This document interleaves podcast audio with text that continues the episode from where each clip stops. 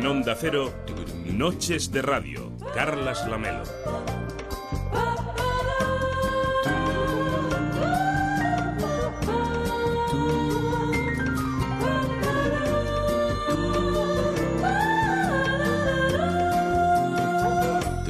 ¿Qué tal? Muy buenas noches. Hoy venía caminando por la Rambla y pensaba que ya es viernes.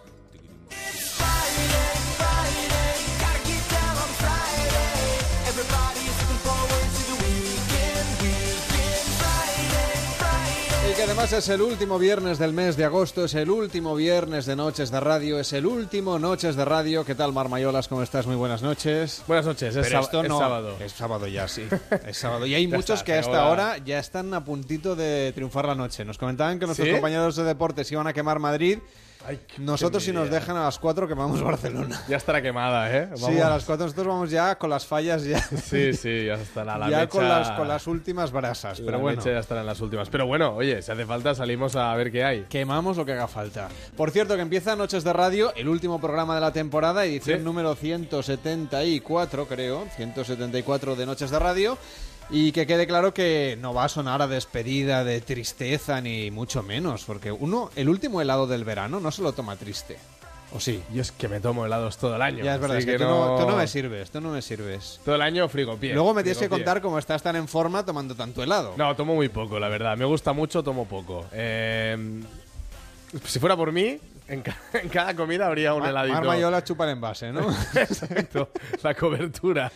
Se hace helado de... La tapa, como chupo la tapa y el helado. Helado de proteínas. El helado para mi hijo. Bueno, hoy en Noches de Radio vamos a hablar de cine como no podía ser de otra manera, en, un viernes como hoy donde se han estrenado grandes películas y además vamos a repasar los grandes estrenos que nos van a llegar en los próximos meses. Un especial de cine hoy para, como hacemos habitualmente, por otra parte, lo hacemos todos los veranos, hacia el final, digamos, de la temporada de verano, repasamos no solo las películas que llegan en este último viernes de agosto, sino también aquellas que van a venir en los próximos meses, algunos de los grandes blockbusters que van a protagonizar este final de 2016 y el principio de 2017 y quizá apuntamos también alguna de las cosas eh, o alguna de las películas que van a llegar a los Oscar. Nos dice Jorge González en Facebook y Twitter que por cierto esta noche y más que nunca queremos que sea, en fin, que vibre, este sí que, que- que queremos que se queme. Dice Jorge González, es tan efímero como el amor de verano. Acaba el verano, empieza septiembre, las cosas cambian. Este año por eso es un poco raro, porque normalmente Noches de Radio acaba el último día del mes de agosto. Este año creo que ya nos pasó quizá el año pasado. Nos adelantamos un poco, se adelanta de hecho el inicio de la nueva temporada de Onda Cero, que empezará el lunes con Carlos Alsina. La verdad es que tenemos muchas ganas todos de empezar esta nueva temporada que promete ser apasionante aquí en Onda Cero. Tendremos muchas cosas que contaros y estaremos con vosotros todo el año. El verano se acaba, al menos radiofónicamente, pero todavía tenemos muchas historias por explicaros desde ahora y hasta las 4 de la madrugada, que serán las 3 en Canarias. Tenemos mensajes también que nos llegan a través de Facebook y Twitter, como decíamos, Publio Cornelio nos dice en Facebook, un verano tranquilo, que no es poco, y con vosotros en Onda Cero, las noches se han hecho amenas, divertidas, siempre aprendiendo algo interesante. Muchas gracias por acompañarme y os espero el verano que viene. Postdata dice, espero que la temporada 2017-18, o sea, dentro de un año, estéis a nivel nacional. Bueno, pues gracias por, por este estado de buena Lo esperanza. puede pedir para los Reyes. puede- a ver sí, si, exacto, si nos lo traen para el año que viene. Dice José Uriol, vuestro programa me ha reconfortado muchísimo ya que en julio falleció repentinamente mi hermano, en paz descanse, en, en paz descanse nos dice, con 63 años.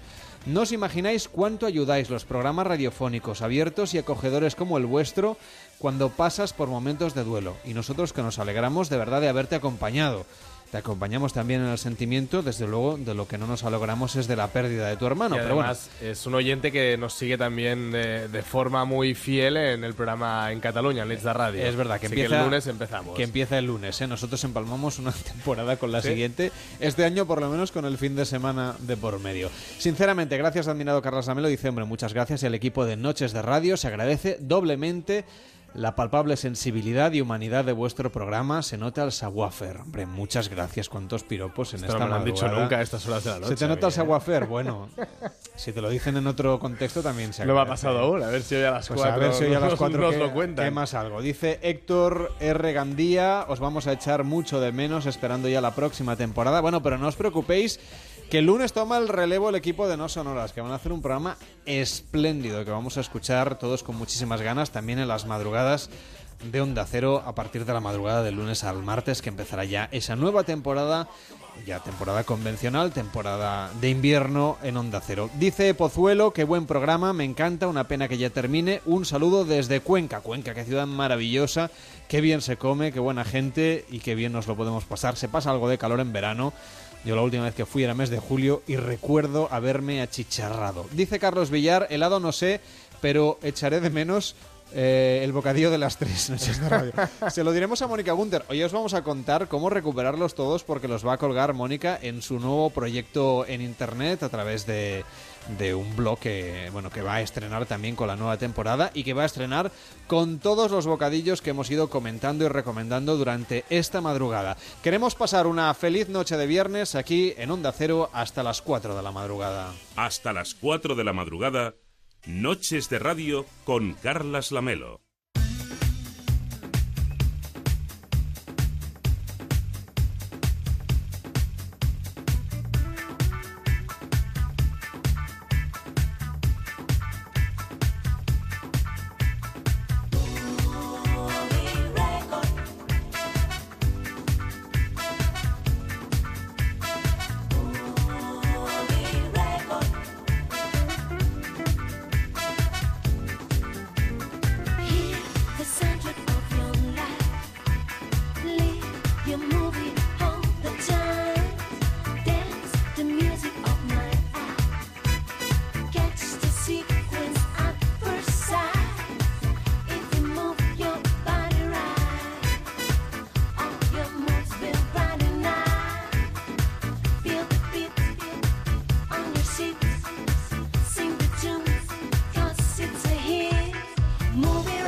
La madrugada y 38 minutos, las eh, 12 y 38 en Canarias. Se me ha ido un poquito la hora. ¿Qué tal, Pablo Mérida? ¿Cómo estás? Muy buenas noches. Muy buenas noches, Carlos. Bueno, nos de también por aquí que esperando ya la próxima temporada, hombre, pero que, que, que esta aún no se ha acabado, que nos quedan aún dos horitas y media de programa. Bueno, hori- ahorita, dos horitas y veintidós Y que digamos que hay minutos. 11 meses entre medio. Claro, que quizá, hacer otras quizá cosas. en Navidad venimos y, y saludamos, yo qué sé. Ah, bueno, pues mira, estaría Eso bien. suele pasar. Dice Héctor, os echaremos de menos. Carlas, un saludo con admiración. Los músicos también te escuchamos. Y a mí me encanta que me escuchéis porque me encanta escuchar música y me encanta ponerla también de vez en cuando en la radio. Por cierto, todas las canciones que han sonado en Noches de Radio y las que estaba previsto que sonasen y no han sonado, están en la playlist oficial de Noches de Radio. Vamos, todo oficial, digamos, la, que hacemos todos los veranos de Spotify. Solo tenéis que buscar la Noches de Radio y está la del 2014, la del 2015, la del 16, la del 2010, la del 2011. Pero de todas maneras, dentro de un poquito vamos a poner el, el enlace a través de Facebook, igual que haremos mañana con el último programa de Noches de Radio de esta temporada. Dice Jorge González, cuerpo de élite, españolada o digna de ver. Eh, no sé qué opinas, Pablo Mérida. Luego hablamos de ella así con más... Eh, de comedieta, yo tampoco me liaría mucho. Mm, Lo que más o menos ofrece ya mm, es lo que es. Luego lo ¿eh? comentamos, Aquí no ¿eh? hay, ni trampa ni A ver, mm, Fran Villar, nuestro técnico, la fue a ver ayer. Está muy indignado. y no le ha gustado mucho. que- Porque los claro. oyentes de Onda Cero Barcelona, al menos los de Barcelona, no sé, en otras emisoras sí también lo han hecho, hicieron un preestreno gratis para los oyentes. Eh, Y la buta- y, también para el, tec- para el técnico de la, Noches buta- de Radio. y la butaca de al lado de no Fran era mi, mi sillón y no... Ah, sí, ¿tú ibas a ir? Iba a ir O sea, que se quedó- a, a su lado. No se dice que dejamos un sitio vacío. No pude ir. No, tenía, que, tenía que trabajar aquí en el Noches de que, Radio. venir, tenía que venir aquí a hacer el programa. No, yo no me apunté por eso, porque sabía que era a las 10 de la noche. Yo fui y- muy optimista. digamos, pues sí, sí. Cogí Luego dos la, entradas y no- la, la cosa se nos echa. Dice Jacob Cruz, pues yo he echado de menos la típica canción del final del verano de dúo dinámico.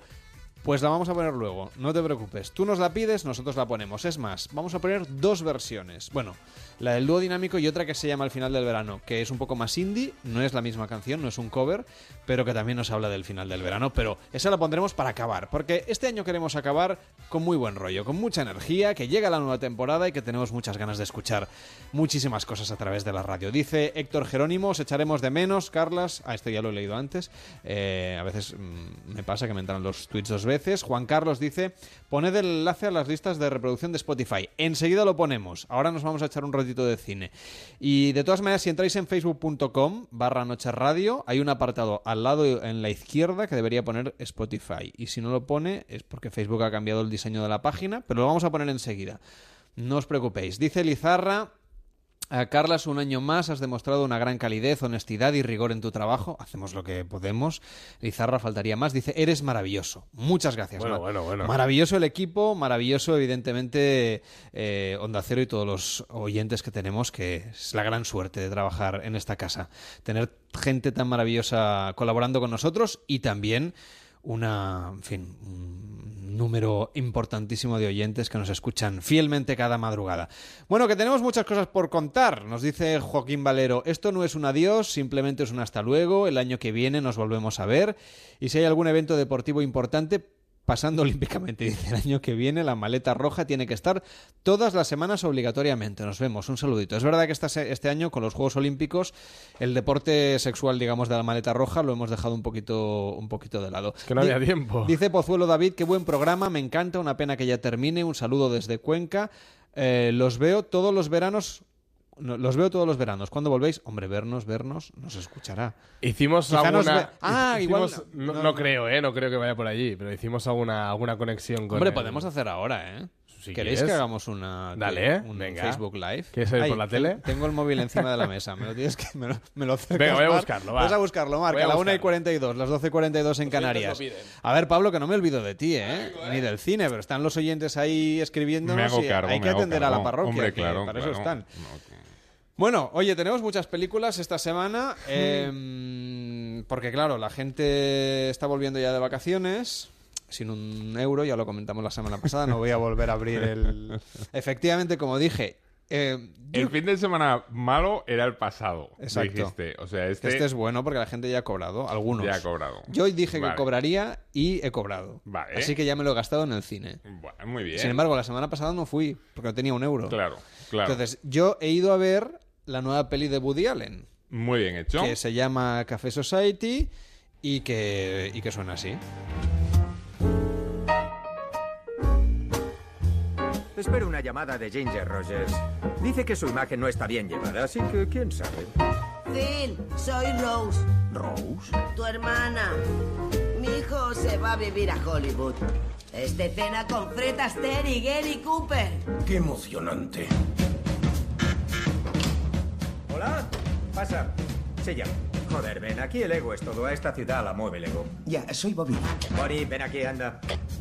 Bonnie, este es mi sobrino Bobby, el ganador de dos premios de la academia. Vaya, enhorabuena. Gracias. No me conocerás. Soy guionista. Bienvenido a Hollywood. ¿Qué tal? ¿Ya te aburres? Estoy medio aburrido, medio fascinado. Mi hermano Ben tiene un cabaret y quiere que le eche una mano. ¿Cuándo lo sabrás? Hay que ver si el propietario quiere vender. Intentamos convencerle. Si se pide con educación, te escuchan. ¿Dónde hay más chicas guapas, en Hollywood o en Nueva York? ¿Por qué? ¿En base a eso decidirás dónde vivir? Eres muy guapa. Estoy con alguien. El amor no causa más muertes al año que la tuberculosis. ¿No quieres catarme? Estoy tan solo que Bueno, pues la última película de Woody Allen, la típica de todos los años, que llega siempre además hacia el final del verano, principios del mes de septiembre. Este año se ha adelantado un poquito Woody Allen. Sí.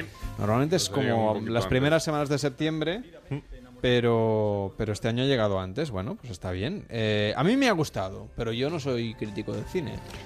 Entonces, Eh, pero si te ha gustado, pues bueno, es. Bueno, a mí me ha eh, gustado, es bonita. señal. Es, o sea, es una película muy bien filmada, muy cuidada, digamos lo que es la parte estética, la historia, bueno, en la línea de, de- del Woody Allen de la última década. Sí, no, mejorando, mejorando. Sí, mejor ¿eh? que A mí- Vicky Cristina Barcelona, mejor que Sí. Midnight en Paris, mejor que... Yo creo que, que Woody Allen, que eh, bueno, ya comentábamos la semana pasada, hablábamos de- del caso de Robert Redford, octogenario. Aquí tenemos a otro octogenario eh, detrás de las cámaras y ejerciendo de, guionista, eh, que hubo un momento dado hace unos años que pareció que le habíamos perdido definitivamente para, para el mundo del cine, ¿no? Porque empezó a hacer un poco de, llámalo turismo cinematográfico. Sí, las No. ciudades pagaban por salir en, la pel- las películas, Sí, básicamente. y entonces Ba- Barcelona les pagó una pasta, París, París también les pagó una pasta. Se fue a París, eh, se fue a Roma, iba a Londres y entonces, bueno, mm, la verdad es que la mayor parte de las películas carecían de, de interés, eran muy malas. Eh, yo creo que es la, la parte de, de, mm, más, más floja de la filmografía de Woody Allen, ¿no? Y, y de pronto, eh, cuando parecía que ya la cosa eh, estaba condenada al más absoluto fracaso, va y regresa, regresa a lo grande, ¿no? Y lo hace con esta película que ha llegado hoy a las pantallas y que recupera eh, no solo lo mejor de- del cine de Woody Allen, sino también eh, una colaboración inesperada y absolutamente magistral con el director de fotografía Vittorio Storaro.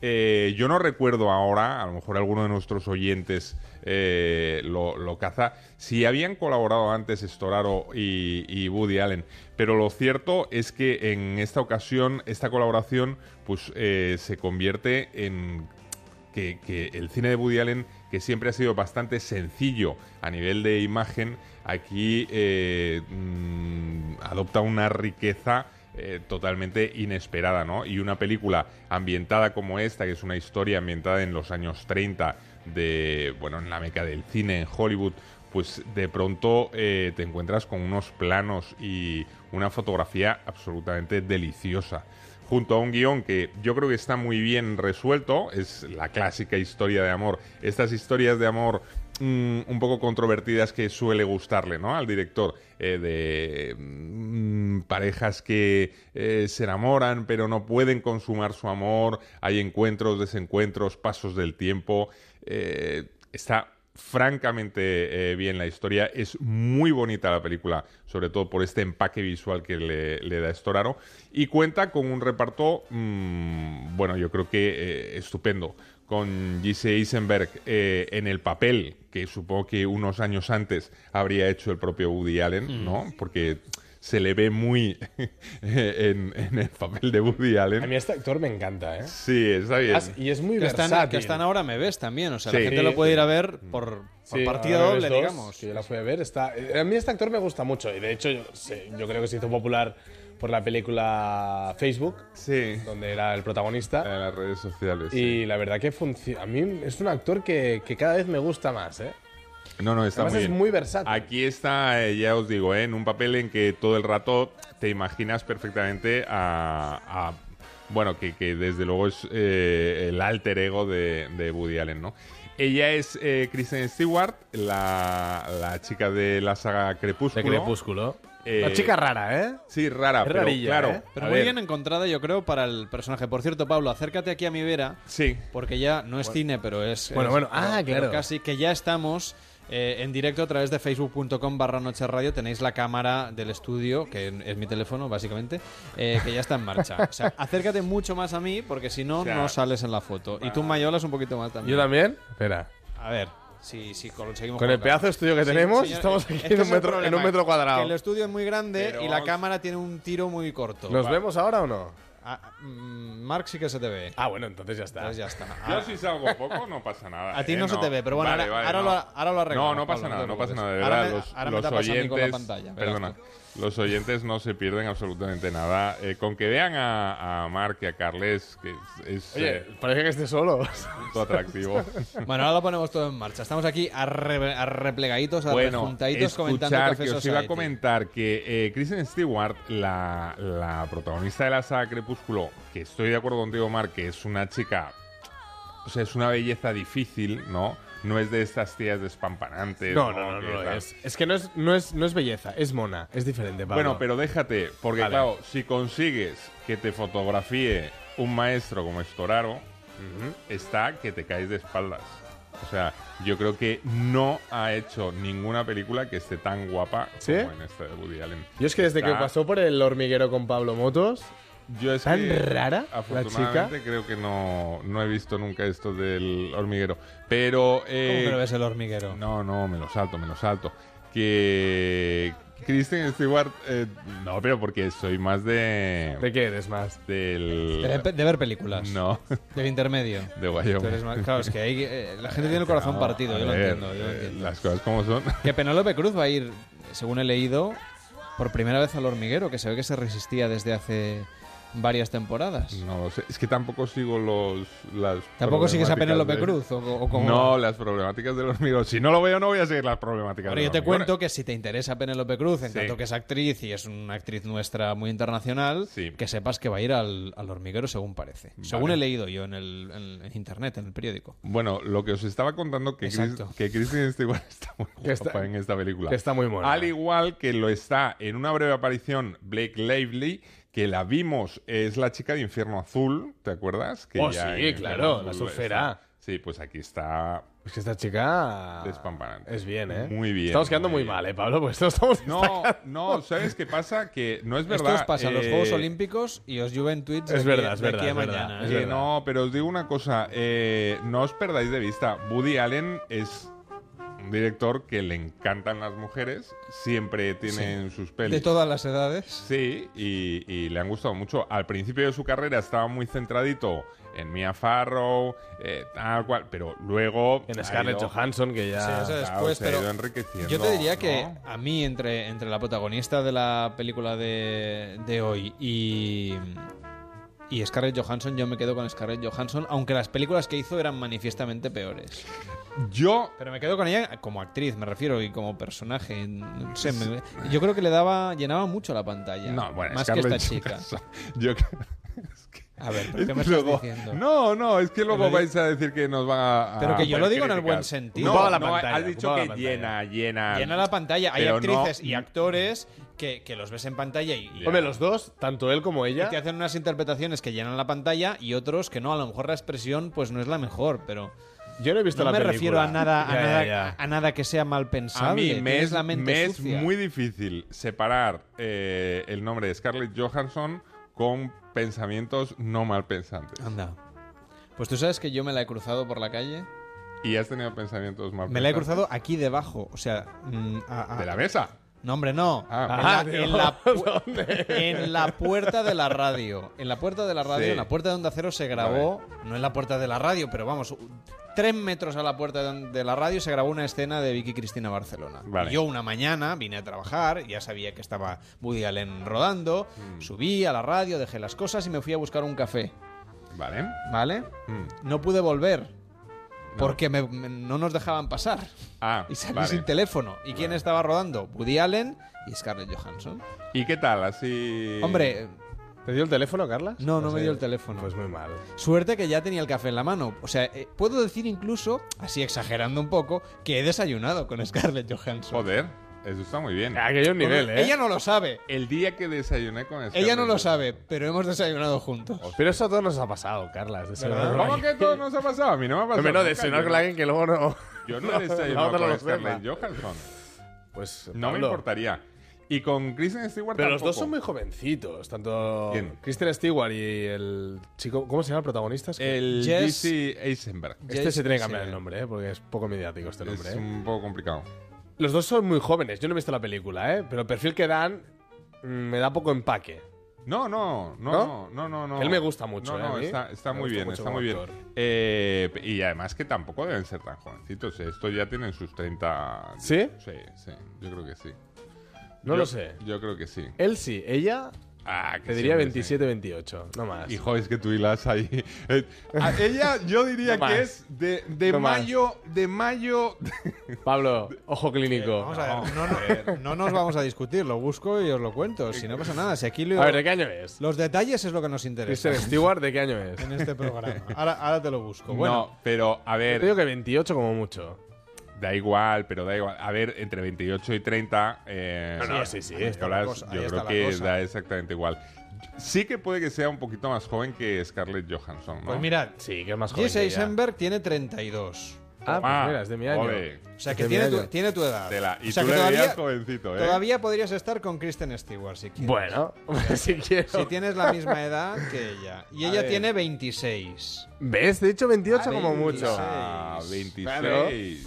Pues qué jovencita, pues sí que empezó me, da, temprano. me da sensación ya de viejo verde porque eh, me ha gustado. O sea, de Woody Allen, digamos. Perdón, ¿eh? Con, con todos Sí, los respetos, sí, pero hombre, de uno de los temas preferidos, yo- mejor dicho, de Woody Allen, que es el amor, digamos, entre intergeneracional, sobre Sí. todo en las películas de los 80, ¿no? Sí, sí, a, mí- a mí ahora ya me empieza a pasar un poco esto de, porque claro, a ver, es que es muy difícil que, A ver. que no sea interge- intergeneracional conmigo. Yo te estoy decir que, que yo he ido a la sesión de las 8 de la tarde, porque luego tenía que venir aquí, lógicamente, y yo he bajado la media de la sala de espectadores una barbaridad. Pero escúchame, Porque es- era una- era esto una mala me interesa, sesión. esto me interesa porque, eh, claro, has ido a la sesión De las 8 y 10. de la merienda. Claro, de los, de los Bueno, churros no, con la de la chocolate. merienda es a las 6 o la de las 4. O sea, No, la de la merienda no, propiamente es la de las no. 4, primero No, cine y luego merienda. No, porque las 4 es la siesta. No, no, yo Ah, creo vale. que a merendar ahora se va antes. Se va a las y 6, ¿no? A tomarse una horchata. Una horchatita Si con, con fartons y luego vas al cine. Claro, yo Ah. la horchata no me la he tomado. Me ido- me ido- Porque a veces te juegan una mala pasada. me he ido directamente al cine, luego me he ido a cenar y luego he venido a la radio. Caray, qué Pues sí, completo. pues sí que te da, Es- sí que te da tiempo para y todo. en el pase este, entonces... Entonces, a las, que- sí, a las 8 y 10. pero era, era eh, mucha mujer mayor sola. No, no, eran muchas parejas con canas. O sea, de y luego había cuatro o cinco parejas jóvenes. Y luego estaba yo, que estaba entre las canas y los jóvenes. Ya. Pero claro, era un viernes a las 8 y 10 de la tarde en Barcelona, no sé. No, No, es, pero es no normal. una- A ver. no es una muestra estadística sí, clara. Sí, sí, es estadística porque, claro, yo, por O ejemplo... sea, la media estaba en los 70, 65, 70 años. De Hombre, espectadores en esta sala en la que he ido yo. Caray. es Pero muy- yo tengo es la mitad alta de esa. edad, entonces. Es muy- es muy alta, te Había descuento 70, para- Yo te digo, es mi generación. Carnet no, no. No, no, O sea, exactamente. de tu es edad no había mucha gente. Vale. O había jóvenes de 20 y pico, 30 Pero y yo ya pico para allá, ¿eh? Porque, fíjate, el razonamiento es el siguiente. A la sesión de 4 no puedes ir porque tienes que hacer la siesta. A la de las es 4 obligado, es mortal, ¿eh? es de necesidad. Y más en verano. Pero a la de las 10, por la noche ya tampoco. Porque ya cabeceas. O sea, ya llegas a una edad. Pero eso en tú, la que- eso tú. Sí, sí, sí, sí. Yo ya cabeceo. Pero Yo, yo cabeceo a cualquier hora, ¿no ves que trabajo de madrugada? Ya, pero por eso tienes que buscar o la de, La de las siete, la de ocho. las 6, que te pilla justo la hora de la merienda en medio y entonces te puede crear un vacío que no te permite disfrutar bien. La ideal, la de las 8. Lo bonito del cine, Pablo, es entrar de día y salir de noche. Qué bonito es eso. Eso es guay. Esto es lo que he hecho yo hoy. Sí. Cuando he salido era de noche. Cuando Sí. he entrado era de día. Eso es bonito. Esto, esto que además es todo lo contrario que cuando... Por eso no hay gente joven, porque a la gente joven le gusta más entrar de noche en un sitio y salir de día. Claro. Ahora deberían, deberían programar los cines a las 4 de la madrugada. Bueno, Según qué película, ¿no? Un Rocky Horror Picture Show te puede Ya, dar a las la- 4. Hubo una época, no sé si aún se hace, que había nocturnas de sesiones Sí. golfas que empezaban a, la- a las 2 sí, de la madrugada. sí. Y, y todavía hay, ¿eh? Madre mía, Sí, las dos. Sí, sí. A mí me parece. Además compiten con noches de radio, no tienen nada que hacer. sí, no, Hombre, no, hay, algo, hay- algunas de estas de, no sé, maratones, por ejemplo, de, de estas del fenómeno en Madrid o en Barcelona y en Sí, otras ciudades de sí. España, que sí que se- te meten, yo que sé, las 3 o las 4 de Jungla de Cristal seguidas, empiezan a las 8 de la tarde y acaban Madre a las mía. 4 de la mañana. Y las típicas maratones de Halloween también, Sí, bueno, sí. estas son, en fin, Horroroso. no sé, Eh, yo, comen, desayunan, meriendan ni cenan. yo nunca me he atrevido a pasar toda la noche en, en el cine. Porque además soy muy consciente. De, de que te vas a perder la Claro, mitad de la maratón. Yo soy muy regular con el sueño. Y entonces sé que llega una hora que ya mi cuerpo se apaga hasta la mañana siguiente. Y entonces es un desperdicio. Pero aquí lo llevas con dignidad, ¿eh? ¿El qué? Las, las madrugadas en Onda Cero. Bueno, sí, sí. eh, de- me cuesta remedio te queda? horrores. Ah, vienes, con la cha- esto, es, vienes con las chanclas y con el, Esto es- con el pijama, pero... que lleva no. zapatos. esto es tremendo. Diría que El- lleva los mejores zapatos del equipo. el esfuerzo. Probablemente. Aquí el único que lleva zapatos de piel es Pablo Mérida. Ya, claro. Tío con clase. Yo ve- yo esto vengo es lo con- que da el glamour. Yo vengo con pantalón corto, imagínate qué falta de respeto. Sí, Ya, y yo vengo claro. para salir y, y el técnico, aquí nuestro amigo Fran, me ha dicho que él no sale. O sea que... Pero aún tenemos tiempo para, para convencerlo sí, entre, me quedan dos horas. entre nosotros y los oyentes. Dice Andrés Garrido, qué bien veros a la vez que escucharos. Buenos veranos hemos pasado. Feliz invierno a todos. Nos oímos el año que viene. Un abrazo.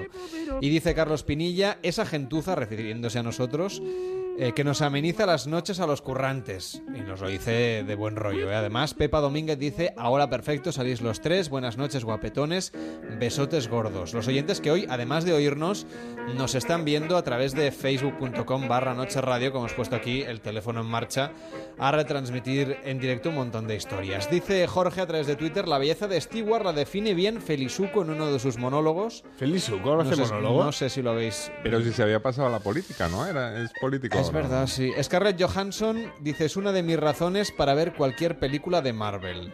Está mejor en Marvel, hombre, está más ceñida en Marvel, ¿no? Podríamos decir. Yo la he visto en pero vamos, mejores eh, cosas. pero en Marvel, mucho mucho terreno para la interpretación a los actores no les No, queda. no, y además en Marvel a mí me da mucha rabia, a ver, yo he de decirlo, ¿eh? porque eh, Scarlett Johansson hace del papel de la viuda negra en toda la saga esta de los Vengadores.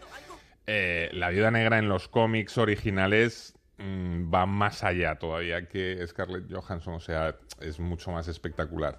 Y lo malo que tiene Scarlett Johansson es que, claro, para las escenas de acción necesita un doble de cuerpo. Cuando hay que repartir, no es ella. Ella es pacífica, ¿no? No porque sea pacífica, sino porque, a ver, Era una broma, hombre. entre nosotros, Scarlett Johansson debe medir 1,50. Ah, sí, es claro. muy bajita, sí, sí. Entonces, Os claro- digo yo que he desayunado con ella. Ah, es verdad que te voy a contar a ti. Sí, Unos tú 50 ya- es muy pequeña, no tanto. Es Vale, 1,60. No es lo mismo, ¿eh? Pablo, 10 centímetros Eh, Según qué se notan. ¿no? cambia mucho la vida, ¿eh? Hombre, ya, caray, pero, pero, a ver, Mira, hace unos 60, va. 1,60. Lo dice Google. 1,60, Y, este- vale. y- y Google nos pone a su lado a Blake Lively, 1,78, Megan Fox, 1,63 y Natalie Portman, que también hace 1,60.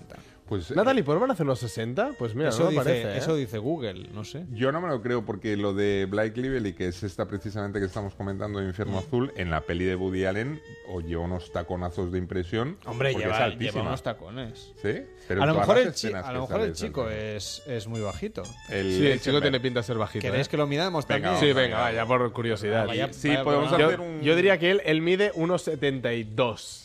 Podemos hacer... Pues 1,75 mide. Mira, pues como yo. Este chico es como yo. A la altura como yo de- y es de mi año. A la altura de Dave Franco, que mide 1,70, de Daniel Radcliffe, que mide 1,65, y más bajito que Ben Affleck, que mide 1,92. según Mira, Google. yo casi como Madre Ben mía. Affleck.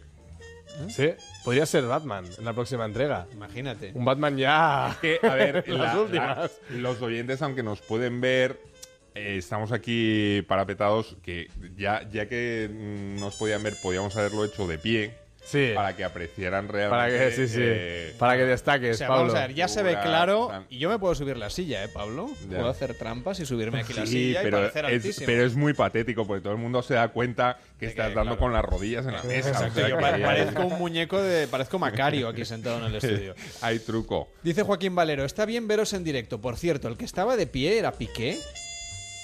¿Había ¿Cómo? alguien, ¿Había alguien de pie en el estudio? Me he levantado yo y yo Oye, no soy Piqué. no empecemos con lo de los fantasmas y las presencias, ¿Piqué? que Claro. ya el, el Hombre, otro día... fíjate la que se ha liado con el tráiler este de, de la película esta de terror, ¿cómo se llama? De, la de terror que el de la semana pasada. La de no, nunca apagues la luz. Eh. Nunca apagues la luz. Esta. Sí, sí, que la Sí. gente se ha quejado de que den el tráiler en la tele.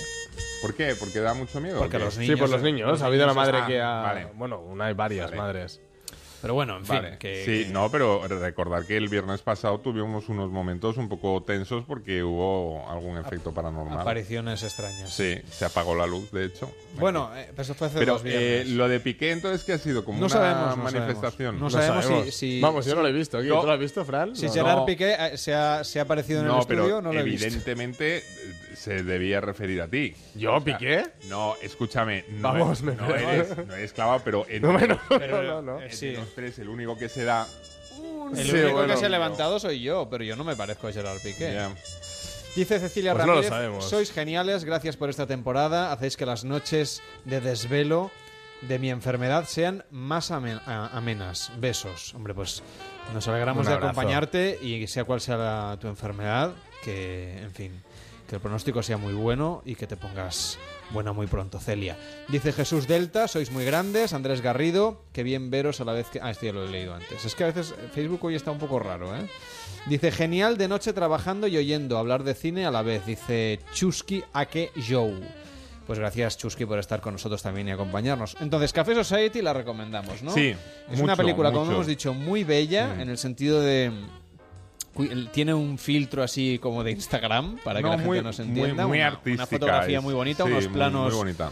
Muy bien hechos. Aquí se ha lucido Woody Allen y también el director de fotografía, como decías. Mm. Y ese, ese Hollywood de los años 30 que cada vez tiene más protagonismo cinematográfico. Sí, bueno, eh, ya va cogiendo como mm, este aire así un Está un poco... poco idealizado, Sí, ¿no? sí, eh, rollo cool, ¿no? Y que incluso por una cuestión también estética, ¿no? De moda, los vestidos, los locales, Bueno, ¿no? es un poco Como- el rollo Mad Men, ¿no? Para Sí, sí, entendernos. exacto. Bueno, en este caso más... eh, un poco más antiguo, ¿no? Porque es...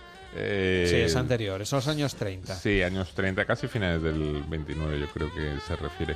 Bueno, va recogiendo un poco esa época con... eh, hablando, además, haciendo referencias pues a grandes artistas de la época, ¿no? James Cagney, eh, Greta Garbo, este tipo de cosas que, bueno, pues también le dan a, la peli un, un toque para los cinéfilos un poco más especial. Bueno, son las 2 de la madrugada y 6 minutos, la 1 y 6 en Canarias. Hoy en Noches de Radio, hablando de cine en este último programa de la temporada, nos preguntabais por Cuerpo de Élite, película española, una comedia que llega, en fin, con un montón de tópicos de las fuerzas de seguridad en general.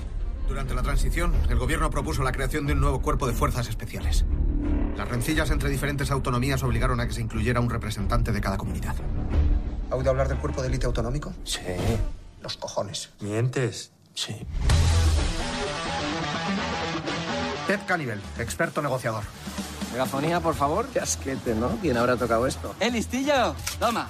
Mosu de escuadra. Lola Rivera. Si fuera un hombre ya habría sido ascendido hace tiempo. Guardia Civil de Coria del Río. El siguiente es Gorka Izmendi, el músculo del grupo. Ya pago yo. A mí esto no me parece ni medio...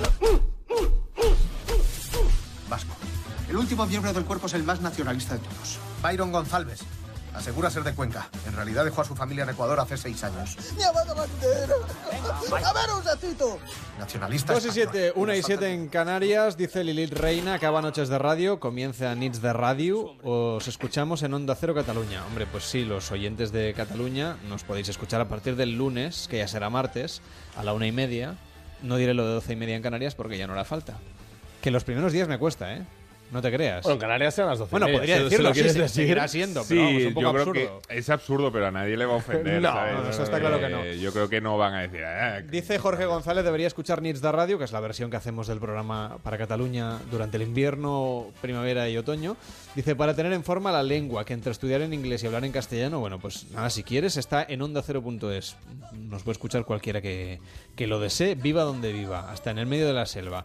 Bueno, eh, tenemos este cuerpo de élite, que como decíamos es una película muy fresquita, nos llega con Miki Esparvé, con María León, con Jordi Sánchez como grandes protagonistas, de una comedia de policías, con algunos tópicos, como decíamos, pero con un humor así muy cercano, muy próximo, muy español, muy nuestro.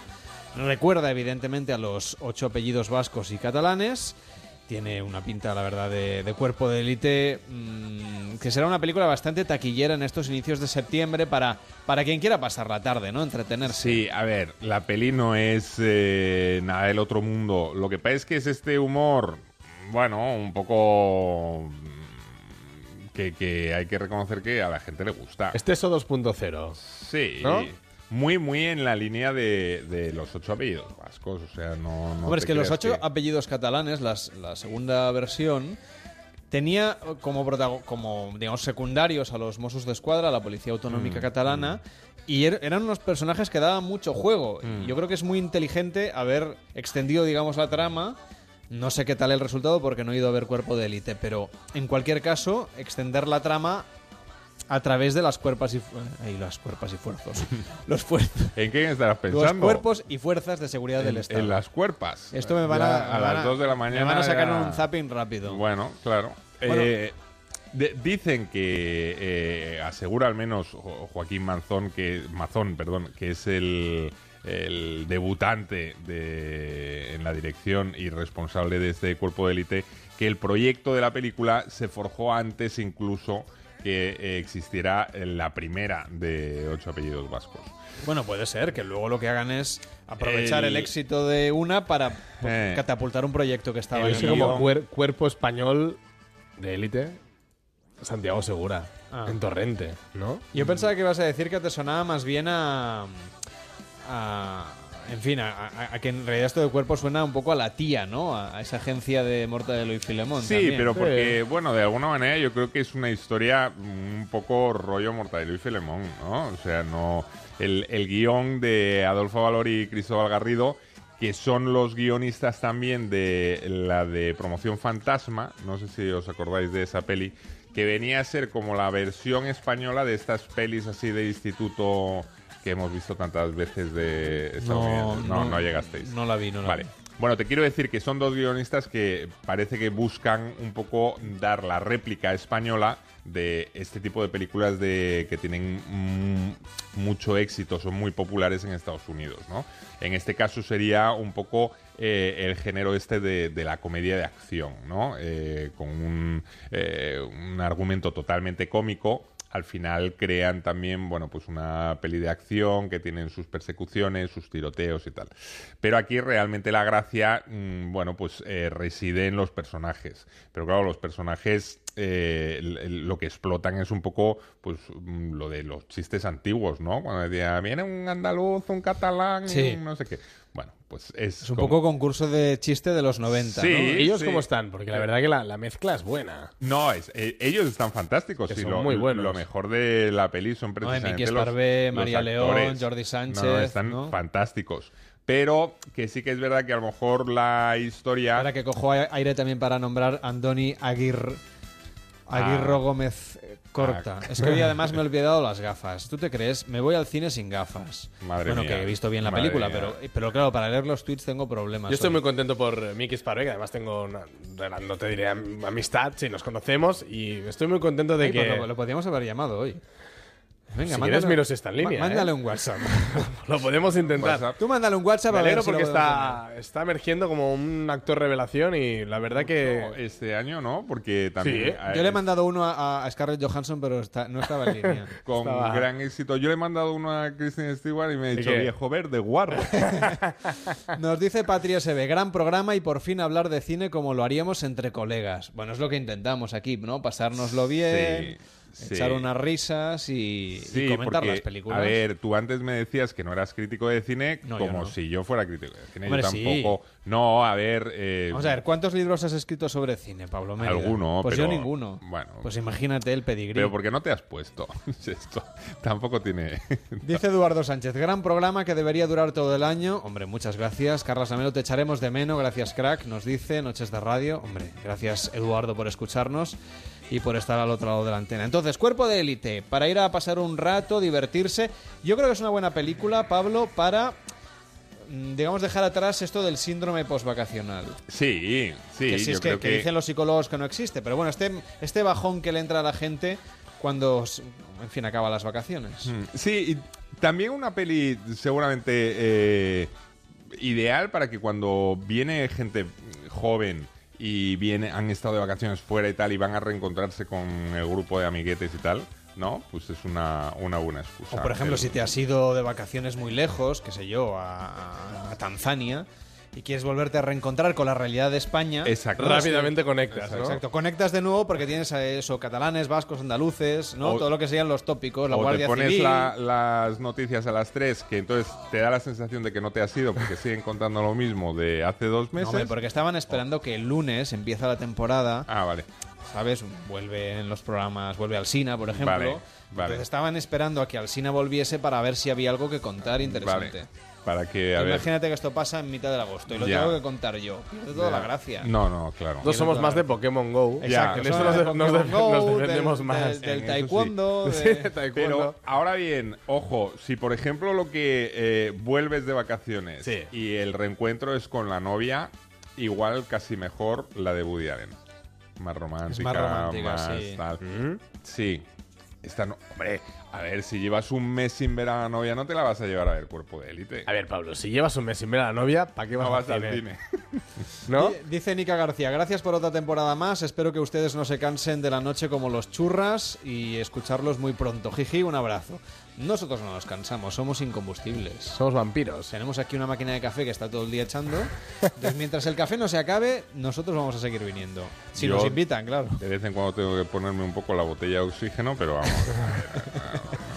Bueno, tenemos más películas como Cubo y las dos cuerdas mágicas. Nos llega una de las grandes sorpresas de esta temporada en cuanto a animación se refiere.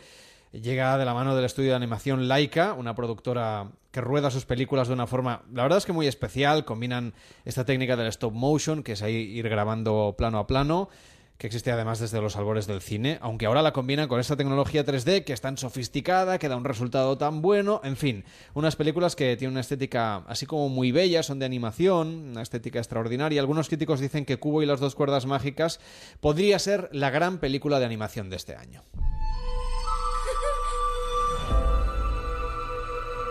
Me llamo Cubo. La mayor parte del tiempo cuido de mi madre. ¿Cómo era mi padre? Era como tú. Fuerte y muy guapo. ¡Madre! Uso la magia para contar historias. Si vais a parpadear, hacedlo ahora. Hablo de batallas épicas, de guerreros y de monstruos.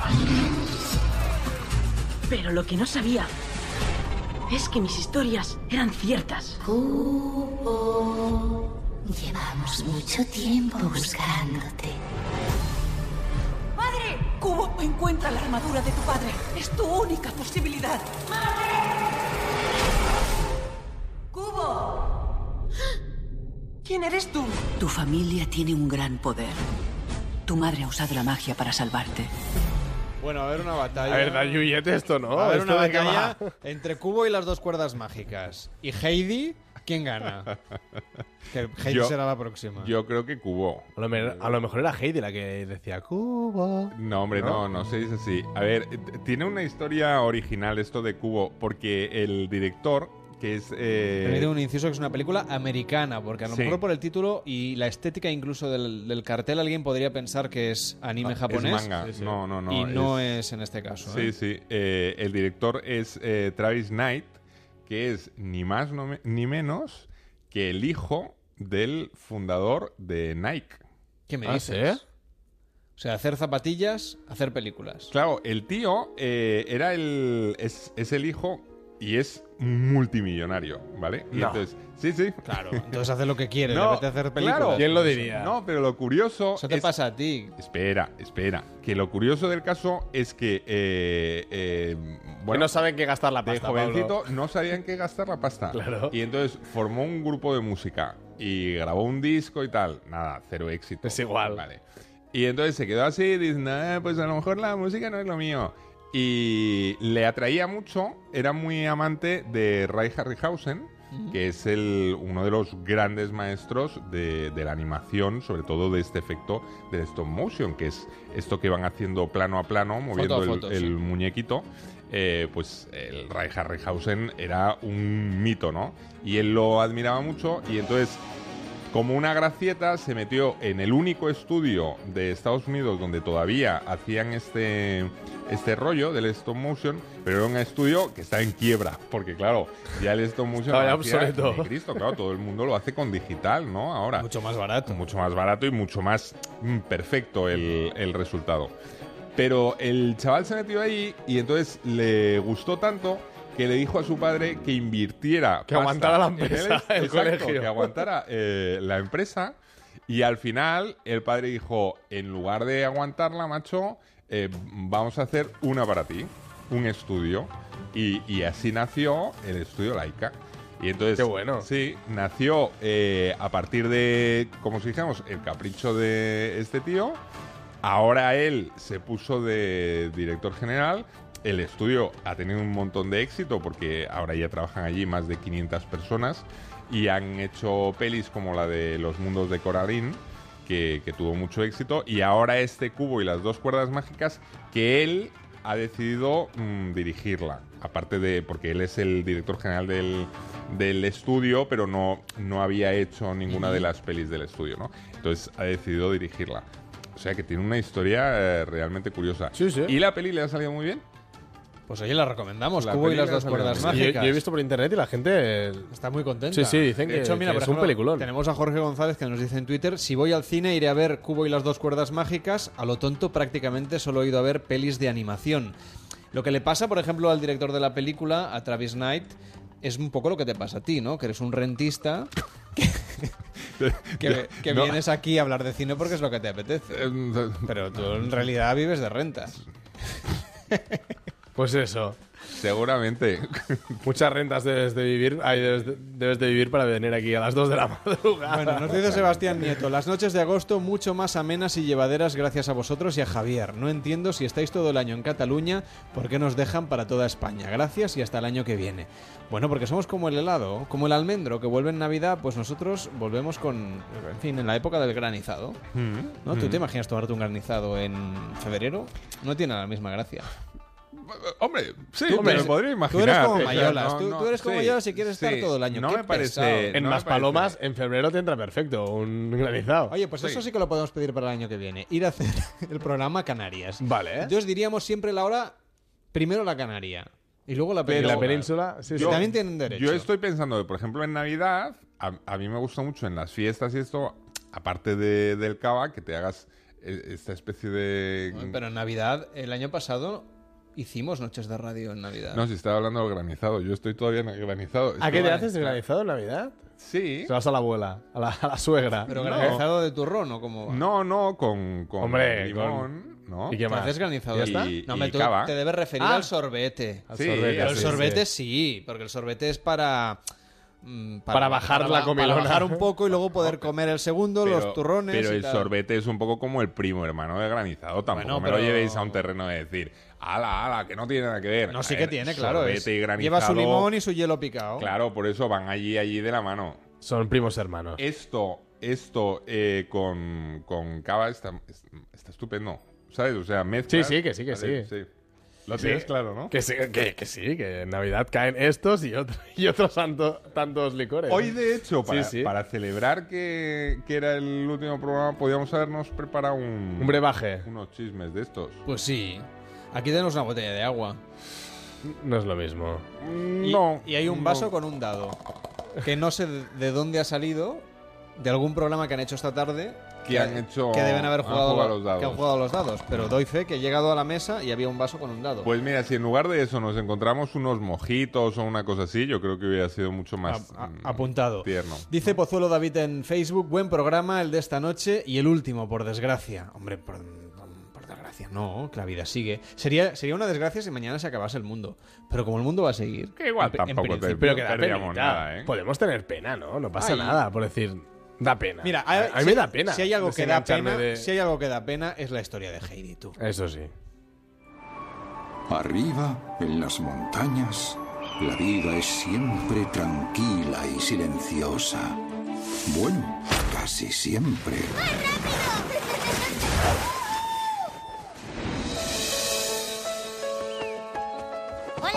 llamo Heidi.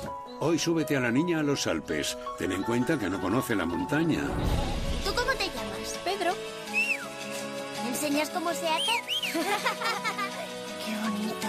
Una niña pequeña Buenos días, cabritas. con un corazón enorme, buscando un lugar al que llamar hogar. Buenas noches, abuelo. Buenas noches, Heidi. ¿Te gustaría vivir en una casa enorme y preciosa? Yo soy Clara. ¿Dónde está Heidi? Una nueva adaptación del clásico de John Spirit, en este caso que nos llega, la verdad es que con Heidi yo era más de la versión japonesa de cuando Mm. De era la serie de televisión, de yo creo que de todos. Eh, bueno, Mark, yo creo que no. Yo tenía un Que peluche sí, de- que- Que yo no, Mark. Que yo solo soy un año más. Yo más tenía un peluche de. Pedro en casa, ¿eh? Sí. Ah, de Pedro. De Pedro. Nieve, ¿no? Era el, Nieve era el perro. Era el perro de, Y yo de tenía un- Pedro. un, peluche de Pedro, y la- de Pedro que era más grande que yo el peluche, imagínate. Joder. Y que me ponía yo el gorro y, el, y la... no, ¿cómo, se, ¿Cómo se llama la cosa de la bolsa esa que llevaba? La riñonera esta. Sí, ese, ese bolsito de, de- Ya, de- ya, ya. de- de- de- es el zurrón de granjero. Gracias, Fran Villar, nuestro técnico de Pero Barcelona. que era como una especie de... ¿De zurrón? De, no, me refiero al muñeco. Si era más grande que tú, o sea, era... Era un peluche. Yo era pequeño y el, y, el, y el peluche grandote. Esta es la cosa. Yo era muy pequeño, ¿vale? Igual, tres, Yo- igual yo- dos años. Yo estoy en plan, hoy un poco me doy Está- cuenta, está- ¿eh? No, viejo verde, viejo verde. ¿Ah, sí? Porque pienso todo el rato ahora en esto y me imagino rollo muñeca hinchable. Oye, el ¿no? próximo día date, una no. ducha, date una ducha de agua fría antes de venir a hacer la sección. Sí, no, yo Has subido que- por las ramblas y te has entonado, Oh, ¿eh? ya no, ¿Verdad? Va muy mal, va muy mal. Aquí en Barcelona lo pasamos muy mal. Bueno, Partido dice, de tenis. dice Eduardo Sánchez, me sorprende ver a estos tres señores sentados en una sala hablando con esa luz tan fea. Bueno. Eh, y que lleguen a mi radio con esa calidad periodística. Grandísimos comunicadores. Hombre, muchas gracias. Gracias. La Está luz- diciendo que el, el Oye, pues estudio la- no está a nuestra altura. Pues la luz he de decir que la han cambiado, a- no sé hace cuánto, pero hacerla, creo que este, esta temporada pasada. Y ahora se ve mucho mejor. Sí, pero ¿Dónde yo te, va a parar? Yo te digo una cosa, yo te digo una cosa, y no es por ponerme pesado, pero nos llega a iluminar el estudio Vittorio Storaro. Ah, bueno, claro. ¿Y qué? Y salimos guapos de, de- de muerte, ¿sabes? Más, de que más. estarían ahora mismo entrando ahí. "Ah, ¿Dónde vas a las cuatro, Marmayolas? Ah, que voy bueno. contigo". Es que la gente, No lo sé. por si alguien se ha reenganchado tarde, tenemos la, la cámara del estudio encendida y nos podéis ver en directo, además de escucharnos, en facebook.com barra noche radio, comentando películas como esta, Heidi, Sí, sí. que es una película de actores, digamos, humanos, no estamos hablando de animación. Perdón, con lo de actores humanos. Claro, tú Mira, los imagínate androides actores cualquier- alienígenas. No, perdona, No, pero se pueden hacer por postproducción. Sí, no, es verdad, es pueden verdad. ser- Sí, sí. La sí. niña debuta, además. Heidi creo que es su primera película, la Sí. niña que hace de Heidi. Y que eh, ha tenido mucho éxito. Eh, Poco Punky Brewster, ¿eh? Esta todos, Heidi. todos ¿no? ¿no? pero todos coinciden en que lo mejor de la película es, Es la eh. Anouk Steve, que es la, la niña que hace el papel de Heidi. Lo siento, Pablo, Todo y ¿eh? eso, Pero va a acabar mal esta niña. ¿por qué? Porque no hay un niño que haga, haga cine que termine bien. Hombre, sí. ¿Sí? Hay, ¿Cuál? Hay algunos. Drew Barrymore, como mucho. Bueno, tuvo sus momentos difíciles también. Ya, pero- ya, es que, claro. mm, No, sé. pero. Veremos, no sé, veremos. eh, no me digas tantos. No, fíjate. eh, A eh, ver. Kurt Russell ¿Sí? empezó haciendo películas de niño de Disney. ¿Vale? Y que tú podías pensar, Buah, va a ser el típico niño de Disney insoportable. Y luego mira qué carrera más fantástica Sí, e sí, inteligente sí, ha sí. tenido. Tienes razón. Ahí- Por cierto, que nos apunta un Alguno detalle. hay, alguno hay. Nos, a- nos apunta eh, un detalle muy bonito una, una oyente, Sí. o un oyente, Hugh, dice, Heidi creo que se rodó en Asturias, pero informaros que no estoy seguro. Efectivamente se rodó en concreto en Cantabria, bueno, más o menos, eh, quiero decir, está más cerca que Cádiz. Dice, la verdad es que se rodó en, en Liébana y, y en Mogrovejo, que es el lugar concretamente donde está la cabaña de Heidi, donde se ha rodado esta película, que es Anglo-India, nada más y nada menos. Pero es curioso porque la niña es. Heidi eh, vivía en Suiza. Ya, pero se ve que Suiza igual le salía más caro que, Seguro, la producción. que venir aquí. Pero sí es verdad que se ha rodado, al menos una parte de la película se ha rodado en nuestro país. Fíjate, o sea, un motivo más para ir a ver Heidi. ¿Qué más Sí, queréis? y por ejemplo, para ver a Bruno Gans, eh, que es bueno, pues un actor de referencia en Europa, el de el amigo americano, que eh, hace el papel del abuelito. Abuelito, dime tú. Ese abuelito. Ese abuelito. eh, es que está. eh, es que me- Ahora, ahora, ahora. esto es lo que se me queríamos ¿Está, está la, la lágrimas. Rottenmeier, ¿sale o no? Hombre, claro. A ver, es absolutamente fiel a la, La a la novela. Vale, vale, Yo he de decirte Y- que de Heidi ya había películas. Sí. Yo recuerdo haber visto más telefilmes, seguramente. No, y pelis hay. Recuerdo Sí, de pequeño haber sí. visto alguna de estas de sábado. Eso que ya no hacen de. Tampoco es que lo eche de menos, ¿eh? Pero Mm. esas películas quedaban en dos partes. Sí. La- una mitad del sábado y la otra el domingo. Muy de Sí. telefilme de invierno. Sí, sí, esto. Yo creo que ya no. Bueno, es que no veo. Yo ya no veo la tele. convencional. Bueno, Con Be- eso poco, pero lo hacen con Benur. Pero no lo Semana decir que yo los sábados y domingos por la tarde no suelo ver la televisión. No pasa nada, que es un dato que doy que no le interesa a nadie, pero que la gente lo sepa. Que sí, que- Está bien saberlo. Quiero decir, no. Ahí lo dejo. Pablo Mérida. Lo Ahí que lo te dejo. quiero decir es lo siguiente. Ahí Quizás sigan dando telefilmes partidos en dos, pero yo no lo sé porque ya no veo la tele a esa hora. Y yo tampoco lo si sé. algún oyente porque- ve los telefilmes, que nos escriba y nos lo diga. No, yo tampoco te puedo decir, porque como yo tengo que ponerme en pelis de terror para dormir, no... Estás no- ya, no- estás no ya vuelete, ¿eh? No, yo estoy mal, yo estoy mal, ya os lo he dicho. Eh, a ver. Pero Heidi, ¿sí o no? ¿Hay que ir, sí o no? Eh, yo no. A ver, yo. Es que tú- yo no tú iría, me ves ¿eh? a mí No, para no, ir a yo ver tampoco, yo tampoco. Claro, me lo Es de como siesta, diciendo, a ver. es de siesta, pero ¿qué, vamos. ¿Nos vamos mañana los tres a ver Heidi? Pues no. No. ¿Qué quieres que te Hemos diga? dicho que íbamos a Pues quemar no. Barcelona, no a ver. eh, Quemar Barcelona en el buen No, sentido. Pero, pero, ¿quién va a ver Heidi? ¿Cuál es el perfil del espectador de Heidi? Vale, Pues pues, alguien tú imagínate alguien que en lugar de un niño ¿Sí? tienes una niña. ¿Quieres decir? Sí, claro. Pablo, ahí ha sido muy políticamente incorrecto. No, pero es la verdad. No lo sé, no lo sé. A tu hijo, a lo mejor. A mi hijo le gusta Heidi, ¿eh? Pues ya está. Porque hacen los nuevos dibujos en Clan TV Pues- y le gusta. Pues ¿quién va a ver Heidi? Tú con tu no, no, hijo. no, no, Los no. niños- Mi hijo no se va a enterar que Y- están dando y también Heidi en el alguien, cine, alguien a lo mejor un poco nostálgico, ¿no?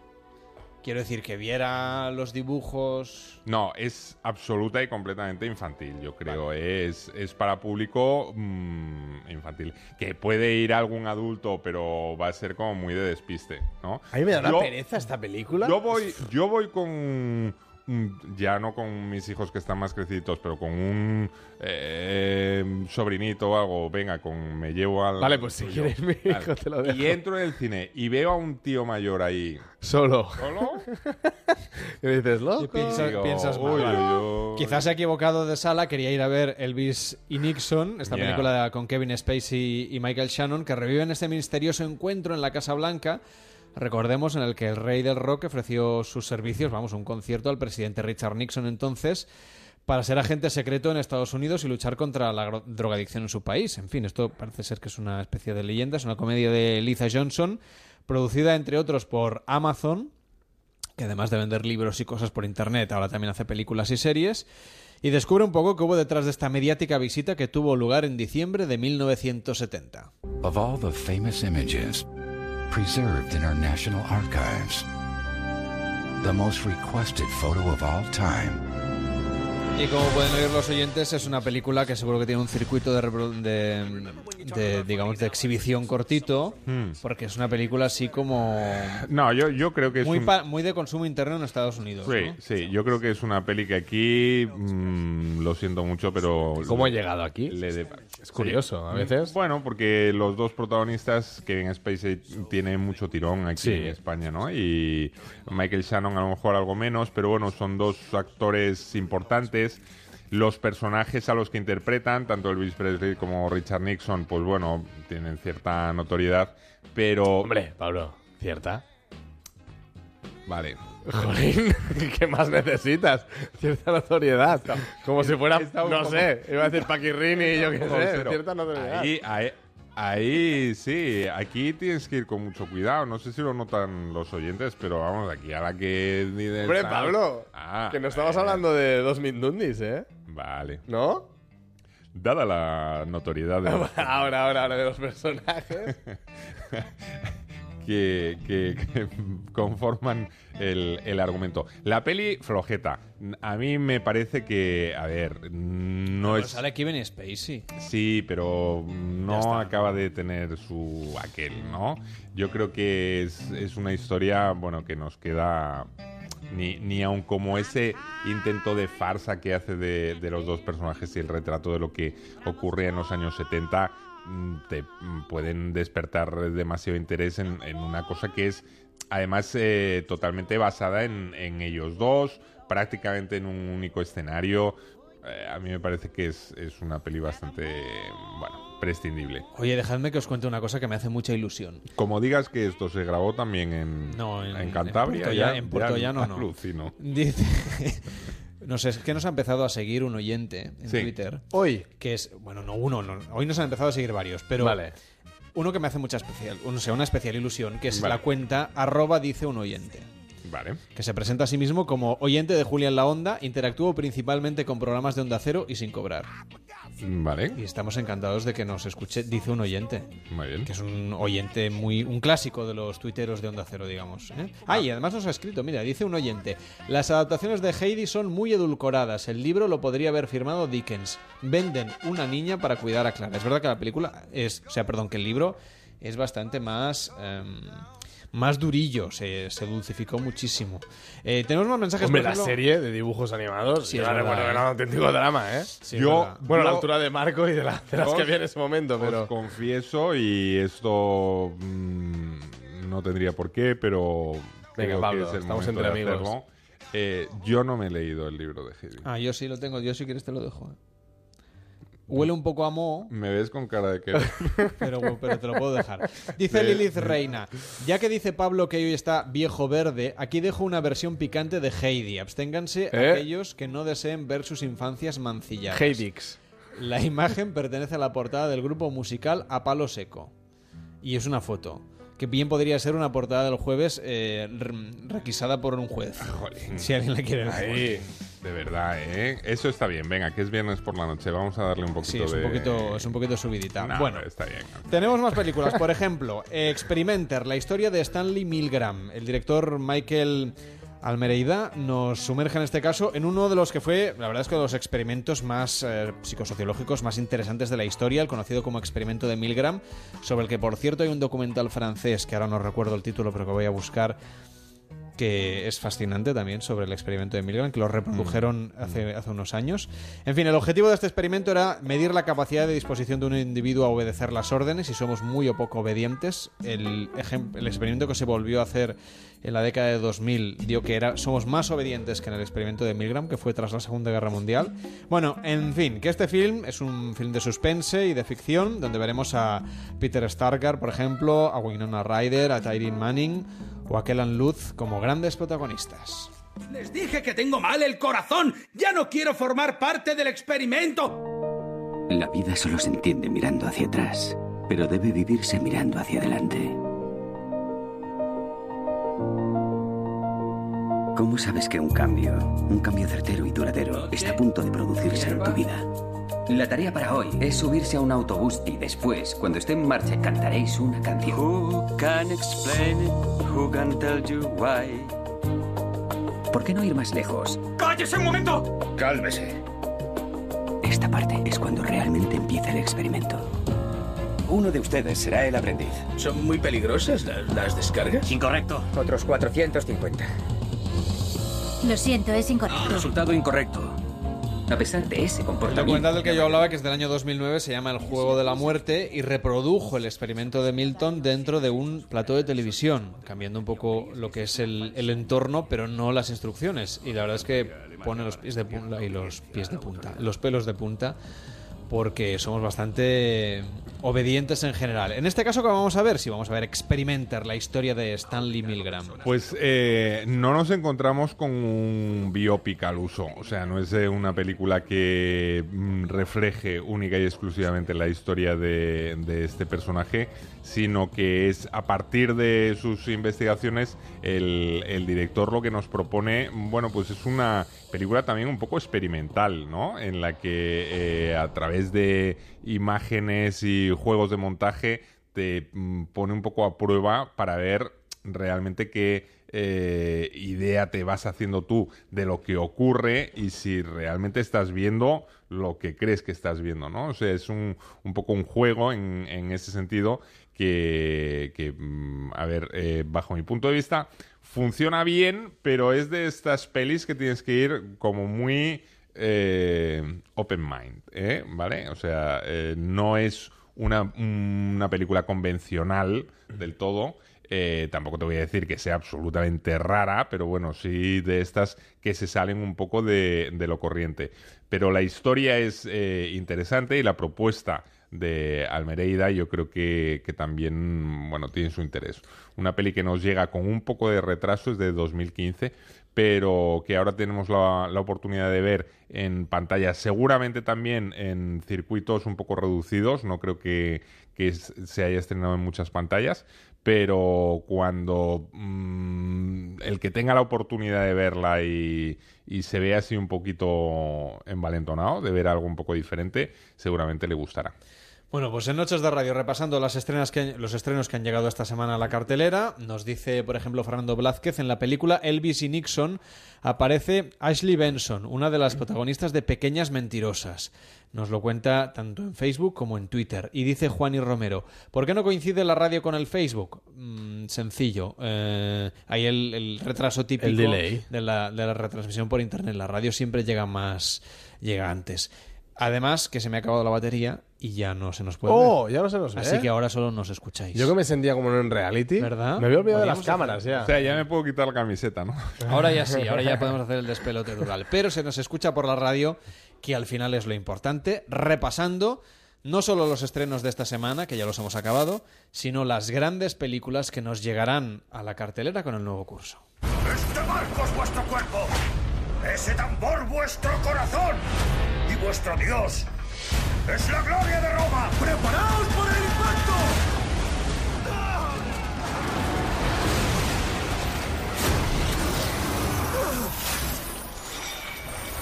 Pues aquí tenemos a Benur, que menudo fiasco. 100 millones de dólares se ha gastado la Paramount en hacerla y el primer fin de semana en Estados Unidos solo recaudan 11, que es un fracaso estrepitoso. Estrepitoso.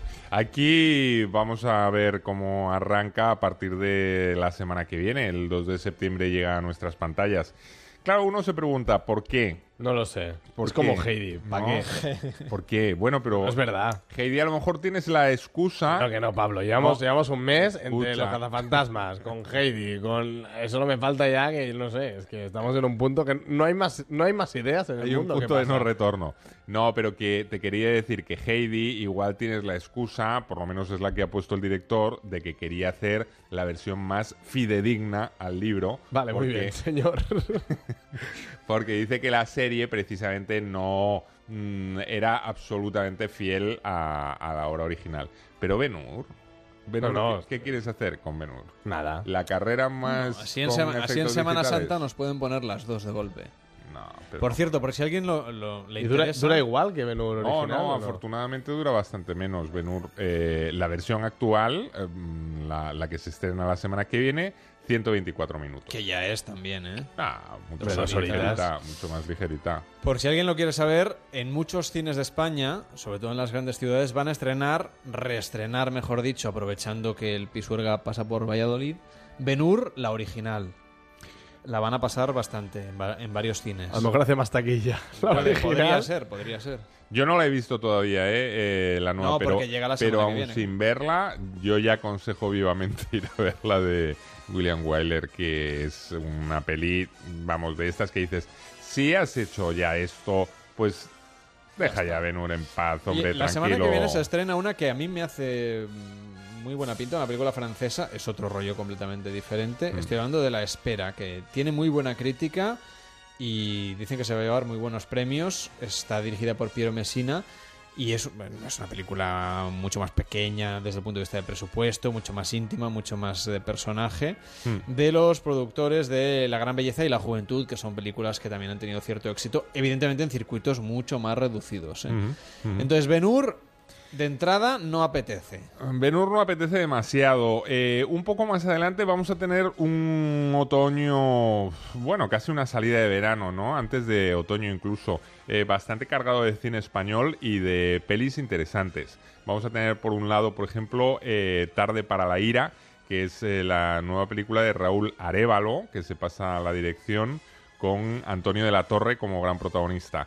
Y eh, prácticamente al tiempo se estrenará también Guernica de Coldo Serra. Que también tiene muy buena pinta. que tiene muy buena pinta con un, prota- un protagonismo repartido entre eh, María Valverde y James Darcy.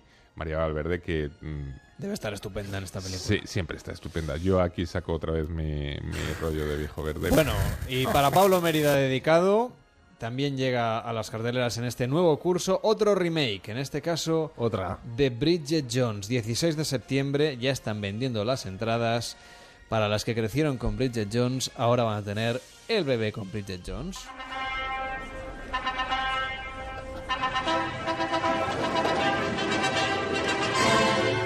Ahí estaba yo, rodeada de mis amigos, con todo listo para vivir felices y comer perdices. Por lo menos así era como lo había imaginado. Pero la realidad resultó mucho más solitaria. Oh,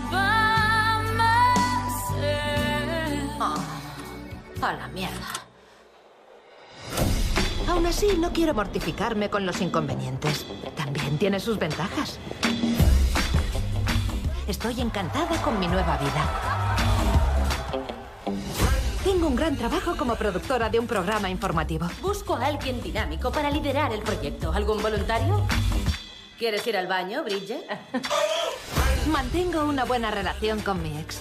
¿Cómo estás? Muy bien, gracias. ¿Y tú? Pues bien. Una copa de vino. ¿Podría ser un whisky? ¿Más? ¿Un poco más? Doble. Y mi vida amorosa muestra... 2 y 44, 1 y 44 en Canarias. mm, con un público muy definido, ¿no? Yo creo que no hay que decir nada más. Sí, yo- yo- Mira. a ver, eh, La peli no... Bridget Jones Baby, yo creo que, a Madre ver, mía. eh, si con Benur decíamos para qué... Mi mujer, mi mujer ya se ha comprado las entradas. ¡Hala! Ya te lo digo. ¿Tienes que ir o no? No, no, no, va con una amiga. Bien, bien. Ahí has estado muy fino. Ahí te Carlos. lo has- no, no, sé cómo te has no, librado, Ini- pero bien. Iniciativa, iniciativa de ellas. Yo ya fui a ver las otras en su día. O sea, ¿quieres decir que sí que va a tener tirón? Yo creo que sí. Están haciendo venta anticipada como si fuera eh, Star Wars. Rogue One. Ya, ya, ya. Yo es que, vamos... Yo no lo veo, ¿eh? No lo veo, ¿eh? Yo tampoco. Pero si además no, no tenían gracia. Eh, porque porque vas a Cuidado, eh, que pensar... Jones- porque vas a pensar que Hay la- mucho fanático y mucha tercera, fanática. ¿sí? Oye, nos dice David, por vosotros eh, ya pueden cerrar los cines. Iré a ver Benur Heidi lo que me dé la gana. Evitaré programas y blogs de cine. Hombre, pues evidentemente. Claro. Id a ver lo que queráis. Claro. Faltaría más. Nosotros Claro. aquí hemos recomendado alguna, como la de Woody Allen, Sí. eh, que sí que nos parece que, que puede ser interesante. Y, y, y, perdón, que no hemos estado especialmente negativos. La semana pasada, madre mía de mi vida. cera Aquí vamos con la mano abierta.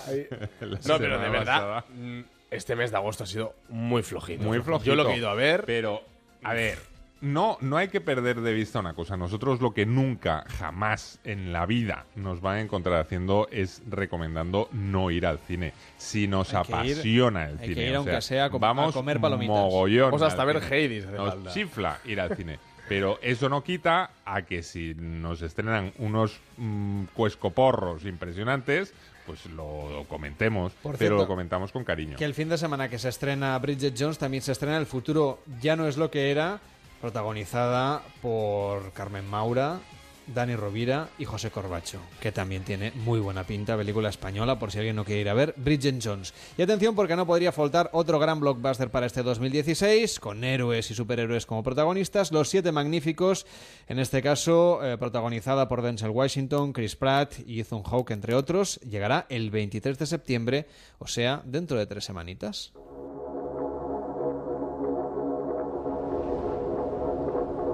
Somos gente honrada, arrancada de su hogar. Asesinada a sangre fría.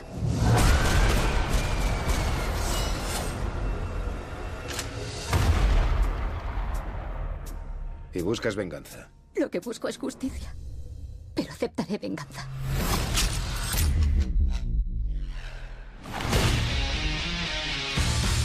Bueno, ¿qué tal? Mm, a ver, lo siento, eh, pero yo soy un fan absoluto de la versión original de Los Siete Magníficos, que era esta peli que protagonizaba eh, Jules Briner con Steve McQueen, este western magnífico de John Sturges, que contaba con una banda sonora absolutamente inolvidable, todo un icono de, de lo que es el, el western. Eh, que ahora Antoine Fuqua con Denzel Washington hayan querido actualizarla y hacer una versión pues un poco más a lo Tarantino. Ahí está esa... ¡Ole! es que te pones a, a cabalgar. O sea, yo ahora mismo, eh, lástima que se haya acabado la, la batería de tu móvil. porque pondríamos a bailar ahora mismo. No, a bailar, no, ya Bueno, sí, a- cabalgando a sobre las sillas. Eh, sí, sí. Vale, pues eso, que, No hacía falta. Ya está. que me dejen No los clásicos No tranquilos, falta, hombre, no que me dejen falta. los clásicos tranquilos. Qué Oye, manía de estar Bueno, todo y el rato Disney dando- está ahora también con todas las películas repitiendo que si Tarzán, que si Sí, yo creo que, la Bella y la que Bestia. hay que ser más originales. A ver, eh, el 30 de septiembre que llega a la pantalla de Los Siete Magníficos, compite con la nueva peli de Tim Burton, El hogar de Miss Peregrine para niños peculiares. Que tiene muy buena pinta peli también. seguramente singular. Y con Pelé. Y una nueva de animación en la línea de mascotas que también funcionará bastante bien, que se llama Cigüeñas. Bueno, el 7 de octubre llega la fiesta de las salchichas. Eh, el 14 la, la próxima de Tom Hanks, eh, en este caso Inferno, que es de, de nuevo la película de... eh, en fin, que, tiene, que, que va alrededor del universo de Dan Brown. Y una que a mí me apetece muchísimo, que además he de confesar que estuve, me colé en el rodaje eh, durante este año, que es Un monstruo viene a verme. ¿Estás listo? Esa es. ¿Qué color sale? Marrón. Sí. A lo mejor si coges un lápiz y luego empezamos a hacerle la cara. Oh, mira, esto es la boca. Atención a la infraestructura que ha montado Juan Antonio Bayona para grabar esta película, que es una superproducción. Sí, sí. Una que- superproducción. Que tiene muy buena pinta, ya, ya fue un gran éxito la novela de 2011 de, de Patrick Ness, que por cierto es quien ha escrito también el guion, y está protagonizada por Lewis McDowell, por Liam Neeson, por Felicity Jones, Sigourney Weaver, en fin, eh, Geraldine Chaplin. Tenemos un gran estreno programado para el 7 de octubre de 2016 con Juan Antonio Bayona, que es uno de los grandes de nuestro cine. Sí, sí, sí, y que mm, en principio eh, se presenta como la producción internacional de, de marca española más ambiciosa de, de este 2016. Ya veremos, tiene buena pinta, lo que pasa es que eh, puede salir rana, ¿eh? Me da un rollo que seguro no se parece en nada, ¿eh? Al laberinto del fauno. A nivel de proyección, de cine fantástico. Yo espero que no, ¿eh? Yo espero que la peli funcione y, y ¿No te gustó nos, el laberinto nos del fauno? sorprenda. Bueno, Bueno. Lo vamos a dejar ahí. Bueno, si todo va según lo previsto, el 7 de octubre llega un film de suspense en toda regla con La chica del tren, dirigida por Tate Taylor y distribuida por Universal Pictures, que está basada además en la novela también del mismo nombre. Hay muchas adaptaciones literarias este año. La chica del tren de Paula Hawkins es la novela original y está protagonizada por Emily Blunt, por Rebecca Ferguson y por Halle Bennett.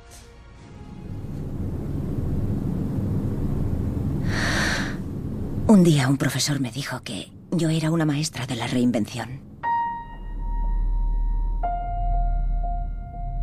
Es como tener un secreto. Y solo yo sé lo que estoy haciendo.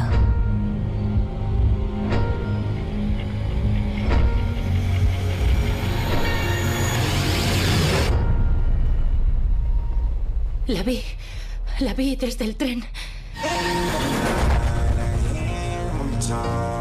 Iba, iba con un La hombre. semana que se estrena La chica del tren también llega El contable con Ben Affleck, por ejemplo.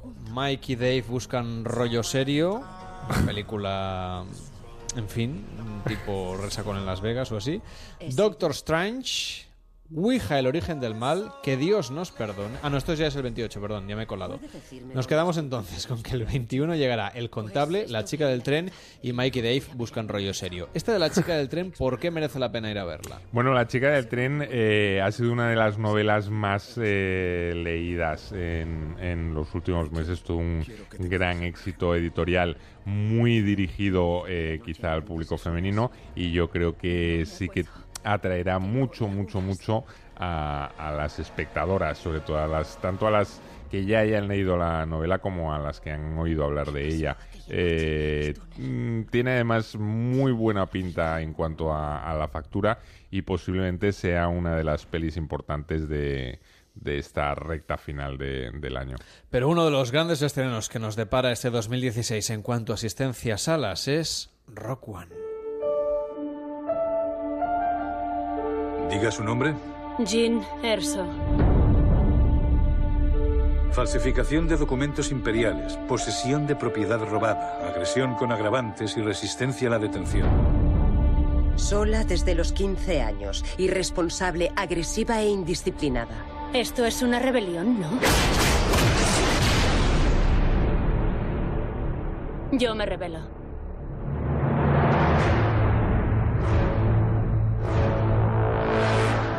Tenemos una misión para ti. Van a probar una nueva arma de forma inminente. Necesitamos saber qué es y cómo destruirla. ¿Queda claro? Sí, señor.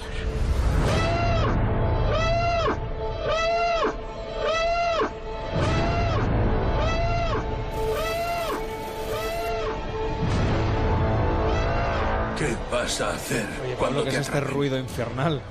Jar Jar Binks. ¿No? que, que vuelve, que ha resucitado. No, esto es eh, el, eh, esta especie de spin-off que se han sacado de la saga de, de Star Wars. Esto, una ampliación de universos se llama. Sí, y, y que está creando más expectación que hasta el último largometraje de, de la saga, ¿no? Incluso con el, el esperadísimo regreso de Darth Vader a, a la historia, ¿no?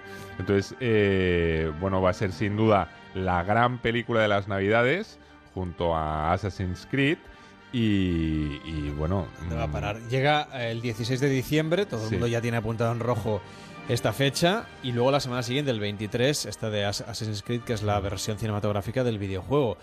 Mm, tiene muy buena pinta, y además es que, para mí muy inteligente, desde el punto de vista del marketing, recuperar a Darth Vader, que sí. solo en venta de merchandising genera un dineral. No, y que además, eh, a ver... Y además que puedes poner a cualquier actor, porque le pones la casaca encima y ya está. es el, el icono por excelencia de la saga. O sea, es un personaje que eh, nada de lo que ha llegado detrás ha logrado superarle en popularidad, ¿no?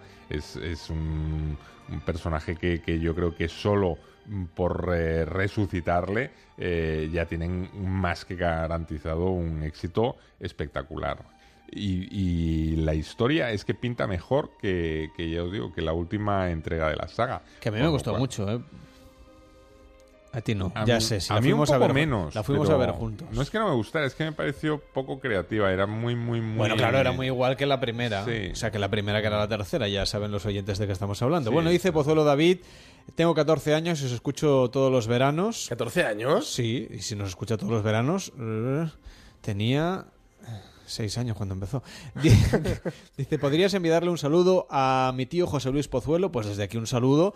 Y Javi García dice, "O- os he descubierto esta semana que estoy de noche supliendo a un compañero. Me habéis hecho muy amenas las horas en las que emitís. Muchas gracias. Hombre, muchas gracias a ti por escucharnos bonito, ¿eh? y por estar aquí. Hacerle las noches más, más cortitas a la gente. Es que nos encanta esto de acompañar al personal. Es, es lo más bonito y lo más gratificante de, de este trabajo.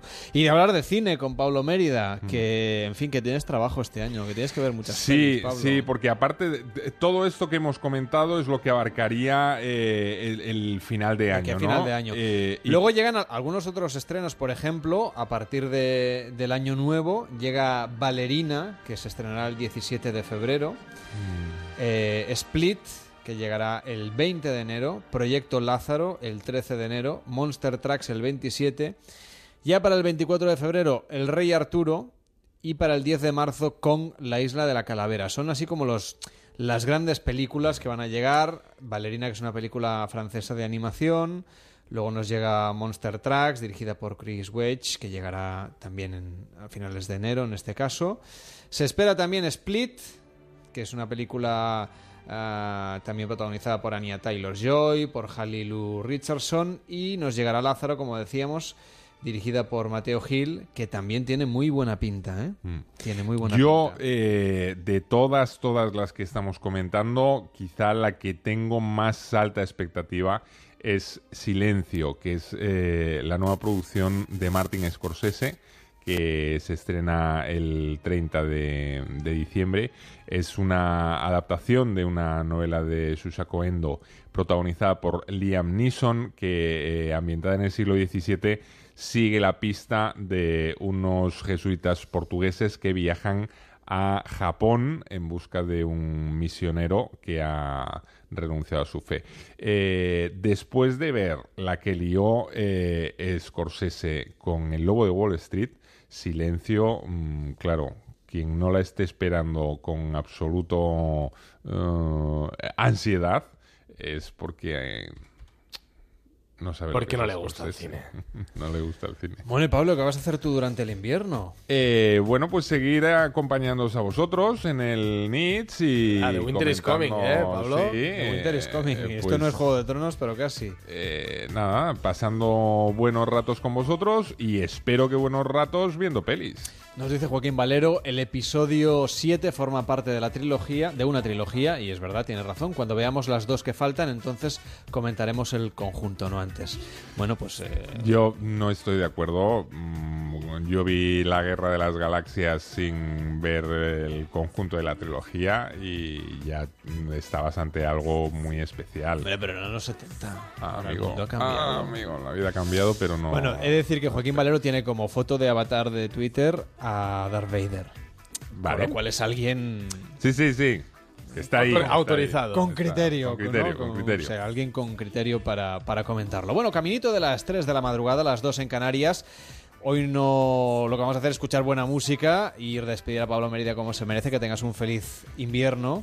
Muchas gracias. Gracias por acompañarnos Nos, nos en- iremos a Invernalia. a ver en todas tal. estas noches de radio y hasta la próxima. Muy buenas noches. Un abrazo fuerte a todos. Oye, que ya nos hemos ventilado hora y media de programa, que llegamos a las 3, las 2 en Canarias, despedimos al verano en la tercera hora y última de Noches de Radio.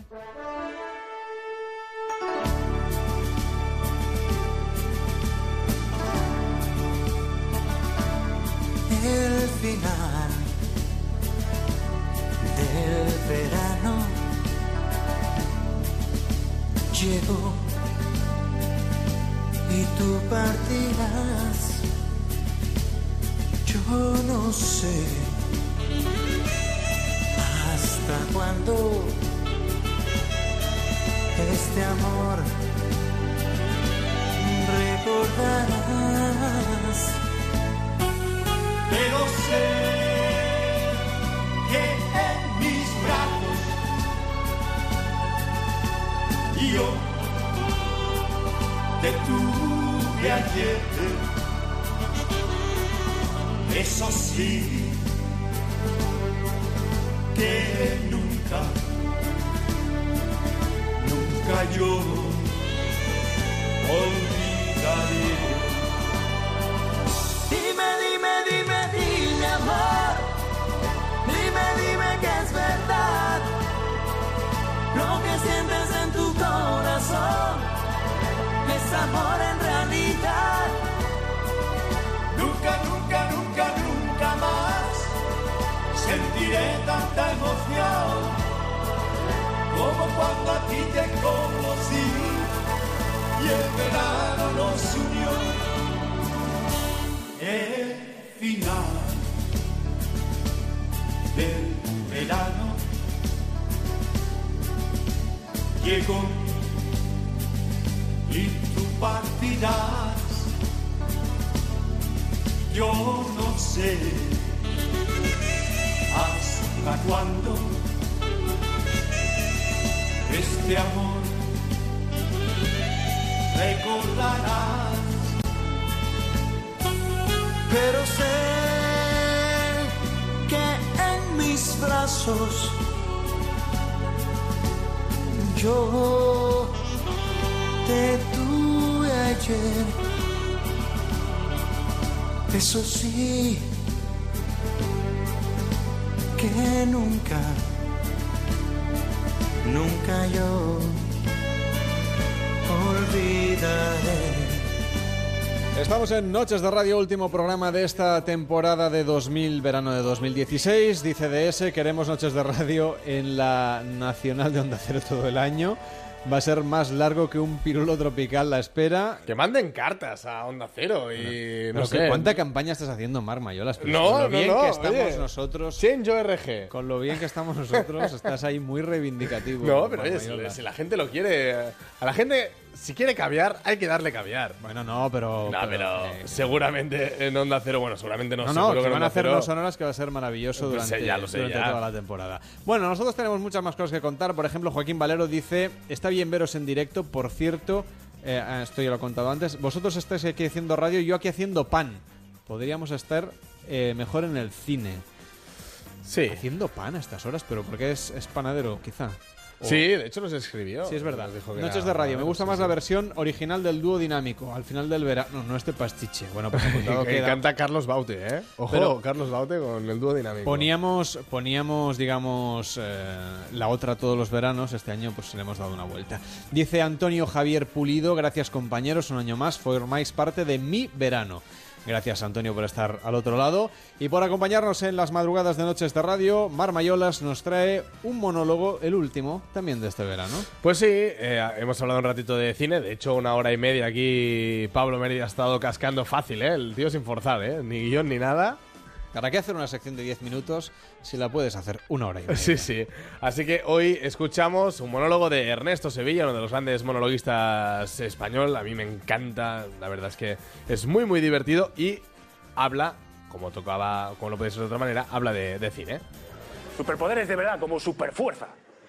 ¿Quién no ha pensado alguna vez en tener superfuerza? ¿Eh? Superfuerza. Superinteligencia, que te folle, superfuerza. Superfuerza. Superfuerza para defender a los pobres que no se pueden defender, a los débiles como a los enanos, por ejemplo. O a Paquirrín, que siempre se está mintiendo con él. ¿Qué ha hecho él? Nada. En absoluto. ¿Por qué siempre está.? Es que. Que lo dejen en paz, hombre, que él no puede llevar una vida normal. Él. Al cine él no puede ir. Avatar, por ejemplo, él no la disfruta.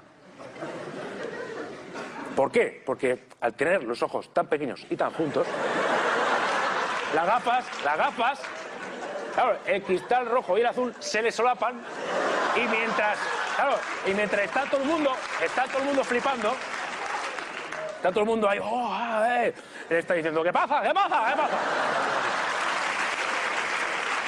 Superpoderes como viajar en el tiempo, por ejemplo, que esto podría ser considerado un superpoder también. ¿eh? Viajar en el tiempo. Eso nunca yo lo he hecho. Hombre, he tenido déjà vus, pero ¿eso qué es? Eso es una mierda, el déjà vu. No me gustan los déjà vus. Yo, de, eso, de hecho, a veces sufro el proceso contrario a un déjà vu. Yo los llamo buguelas. Un buguelas es cuando estás en un sitio y dices, aquí yo no estoy en mi puta vida. Eso es. Gracias. Dice un oyente, nos dice, este usuario dice un oyente, ha sido un buen verano y aún mejor con vuestra compañía por las noches. Hombre, muchísimas gracias por los piropos que nos están llegando hoy a raudales. Ah, muy activa. ¿eh? Por otra parte, redes. como está mal de que lo diga yo, ¿eh? pero por otra parte, como suele ser en todos los programas de despedida, que nos vamos ahí con un subidón.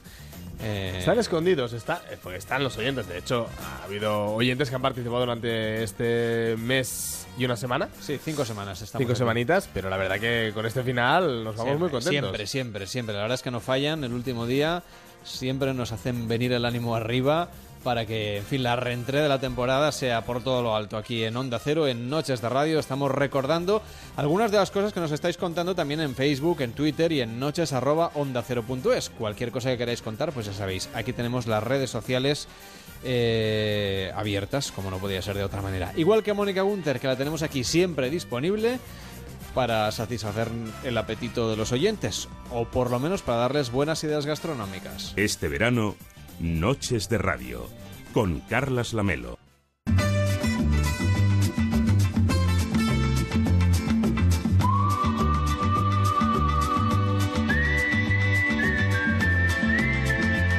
El bocata de esta noche. Con Mónica Gunter, ¿qué tal? Muy buenas noches. Muy buenas noches, ¿cómo estás? Bueno, último bocadillo ya, Ya está, ya ha de este ya. verano, de esta ¿Sabes? edición verano de Noches de Radio. ¿Cuántos bocadillos hemos hecho, ¿sabes? Pues sí, porque sé cuántos programas hacíamos en verano. 25, madre mía. Vamos con el 25. Se dice pronto, ¿eh? Sí, sí, sí, la verdad es que se dice pronto y son, son una barbaridad, ¿eh? Pero bueno, en fin. Y la mar de variados. El de hoy eh, vuelve a llevar curry. A tu mujer no se lo sirvas este. Bueno, o no podrías hacerlo sin el curry, que también admite variación. Le hemos llamado bocadillo de pollo al curry tropical. Ah, muy bien. Tropical porque lleva piña. Ya sabes que a todo lo que le pone le ponen piña le llaman tropical, a la pizza y tal. es Pues verdad. nosotros igual. Usaremos Pues mira, yo la piña no es lo que más me gusta ¿No? tampoco. Pero bueno. Vaya, pues este en este caso queda, queda la mar de bueno porque además es original, ¿eh? Un bocadillo con piña no es algo habitual y creo que podéis sorprender a más de una persona con esta receta. Usaremos piña en conserva en este caso, ¿eh? Un par de rodajas, también un par de filetes de pechuga de pollo, un poco de mayonesa y curry en polvo. Comenzaremos eh, cociendo a la plancha los filetes de pechuga de pollo y después de cocer los filetes pasaremos también por la plancha las dos rodajas de piña. Queda muy buena la piña, Sí, piña a la a la plancha. plancha, está buena, sí. Pues la pasaremos nada, un poquito, ¿eh? Por la plancha estas rodajas de piña. Luego mezclaremos tres cucharadas de mayonesa en un bol con una cucharadita de curry en polvo. Haremos una salsa de curry con esto. Y con esto untaremos el pan. El pan antes lo habremos tostado un poquito. Un pan, por ejemplo, de chapata, quedaría buenísimo con este bocadillo. Untamos las dos rebanadas con esta mezcla de mayonesa con curry. Y encima le ponemos los filetes de pechuga de pollo y las rodajas de piña. Y ya tenemos nuestro bocadillo de pollo al curry tropical. Un bocadillo de pollo al curry tropical para cerrar esta edición verano de Noches de Radio. Llevamos 175 programas, los últimos 25, con Mónica Gunter. Y ha sido todo un placer. Igualmente, que tengas un feliz invierno. Buenas noches. Espérate, que puedo Ah, decir ah, dónde sí, es pueden verdad, encontrar las es verdad, es recetas. verdad, que está aquí la toda gente la ya semana preguntándome. diciendo dónde claro. la gente puede volver a escucharlo. Bueno, en primer lugar, para escucharlo en el podcast de OndaCero.es, evidentemente. Y luego, Mónica está preparando una cosa muy especial, que es un proyecto web, que va a tener también, evidentemente, redes sociales. Y de momento nos puedes avanzar el Twitter. Sí, el Twitter, eh, también el Facebook y Instagram, que colgamos un montón de fotos. Ahí podréis ver fotos de estos bocadillos bien sabrosos. Nos llamamos Gastronopithecus. Gastronopithecus. Sí, cocina con historia. Gastronopithecus. Pues todo el mundo lo puede buscar ya mismo, Gastronopithecus en, en Instagram, en Twitter, en Facebook y también a través de Internet, que Y estáis observando muchas cosas y vais a ir colgando las recetas de los bocadillos. Exactamente, gastronopithecus.com. Estamos preparando esta página web que tendrá un montón de recetas también, un montón de trucos de cocina, novedades gastronómicas, gastronopithecus.com. Pues venga, todo el mundo, a, yo ya te sigo en todas, pero te voy a, te voy a seguir también en, en Instagram, que es la que me faltaba, me parece. Bueno, que tengas una feliz madrugada, buenas Gracias, noches y un feliz invierno. Hasta la próxima.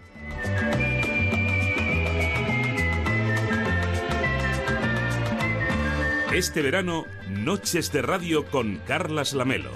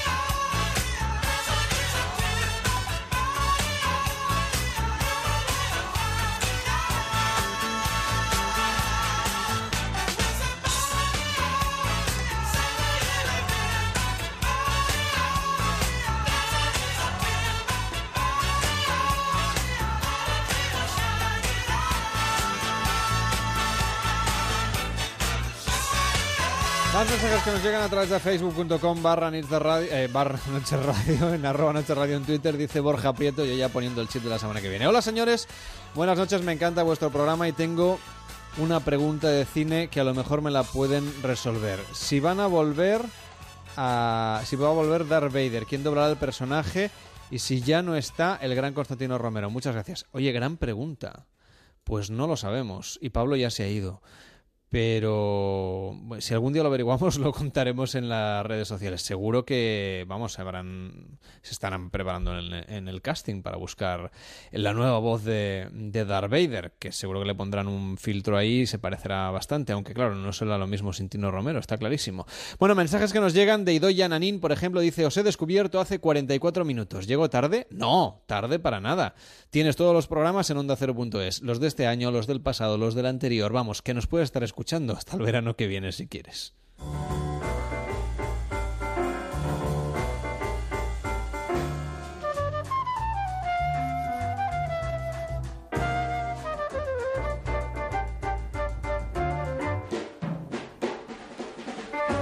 Bueno, estamos acabando el mes de agosto, llegará septiembre, es el último Noches de Radio de este veranito de 2016 y nosotros queríamos acabar esta parte que dedicamos a la vida saludable saludando a Joana Mañalik, que es dietista nutricionista y cocinera. ¿Qué tal? Muy buenas noches. Buenas noches.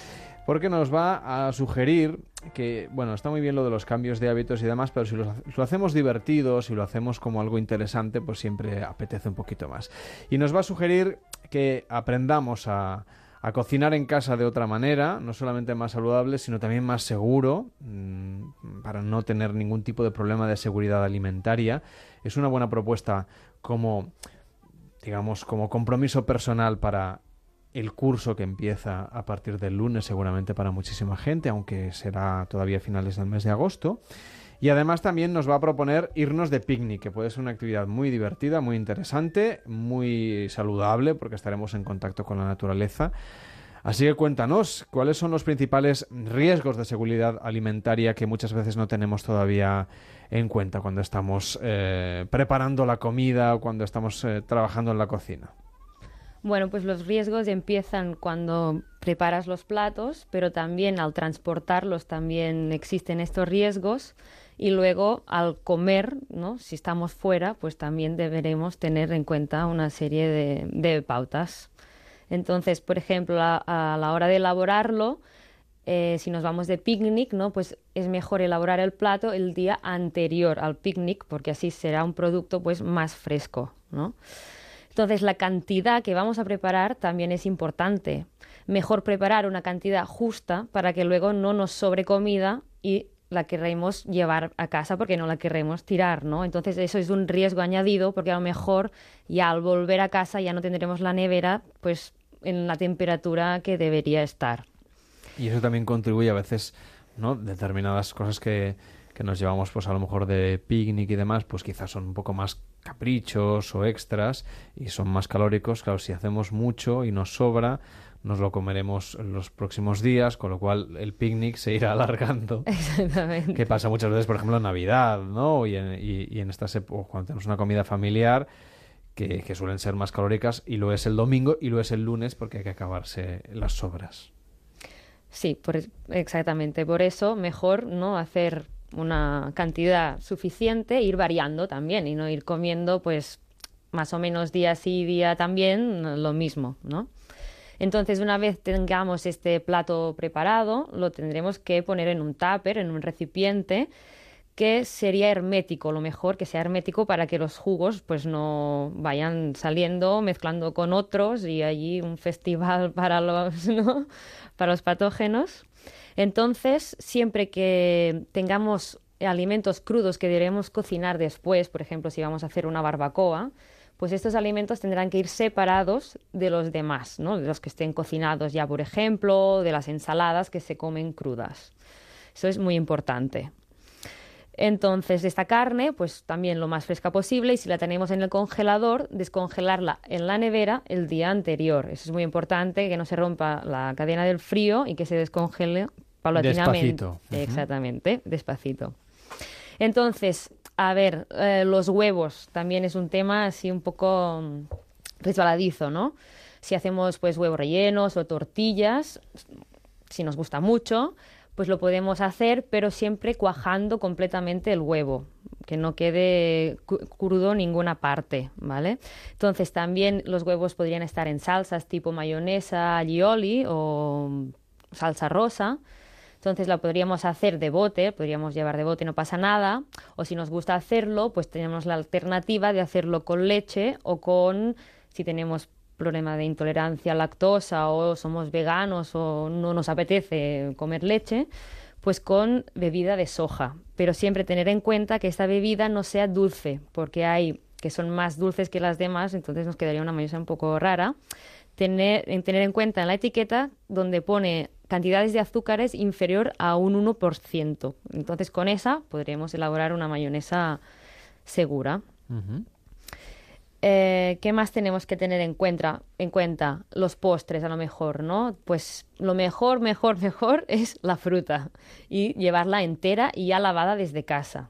A veces incluso los que las frutas que comemos en- con piel, como el melón o la sandía, pues también deberíamos lavarlas, ¿no? Y si hacemos una celebración, porque vamos a hacer un picnic de, de cumpleaños con los niños o lo que sea, y debemos llevar una tarta, perfecto, ningún problema, pero procurar que no sea pues con nata o con crema, sino estos tipos más ¿no? de bizcocho, de brownies, de esos tipos que tienen menos, menos riesgo. Bueno, no, no, no, no existe el riesgo, ¿no? Entonces, una vez tenemos que ya colocar, empaquetar todos los, los- la- lo que vamos a comer, sobre todo los alimentos perecederos, que es aquellos que hemos cocinado, en una nevera y separada en otra nevera las bebidas. ¿Vale? Porque las bebidas iremos abriendo y cerrando la nevera, el frío irá saliendo y entonces si aquí estuviese la comida, pues mm, eh, iría cogiendo temperatura. Ahora que hablamos también de bebidas, pues es importante, sobre todo, ¿no? Cuando hace calor, llevarse agua, sobre todo, suficiente. Podemos llevar también refrescos o lo que queramos, pero sobre todo agua. Y este agua, pues la podemos enriquecer un poco, ¿vale? Para hacerla más refrescante. Entonces, algunas ideas podría ser añadirle, pues, el limón, ¿no? De toda la vida, o lima, o también, pues, eh, jengibre, eh, pepino, o algunas frutas, como por ejemplo, pues, sandía, melón, o cualquier de, tem- de temporada, o fresas. Y entonces algunas recetas, si queréis que os, os diga alguna receta, por ejemplo, sería una limonada de fresas y albahaca, que sería hacer una taza, una taza de fresas, media taza de albahaca, el zumo de tres limones por un litro de agua. Entonces lo que haríamos sería triturar estas fresas, las podríamos colar si queda alguna pepita o algún trozo más grande, luego picaríamos bien la, la albahaca y lo mezclaríamos todo bien con el agua y ya pondríamos a la nevera a refrescar o con hielo. Y por ejemplo, otra receta más sencilla sería agua de pepino y menta. Entonces, solo cortaríamos un pepino pelado, lo cortaríamos a rodajas, una lima también a rodajas y unas cuatro mm, ramas de, de menta. Esto lo ponemos en un recipiente, lo machacamos un poquito, no mucho, con, con cariño, para que sa- saque un poco el jugo. Y luego lo mezclamos con el agua.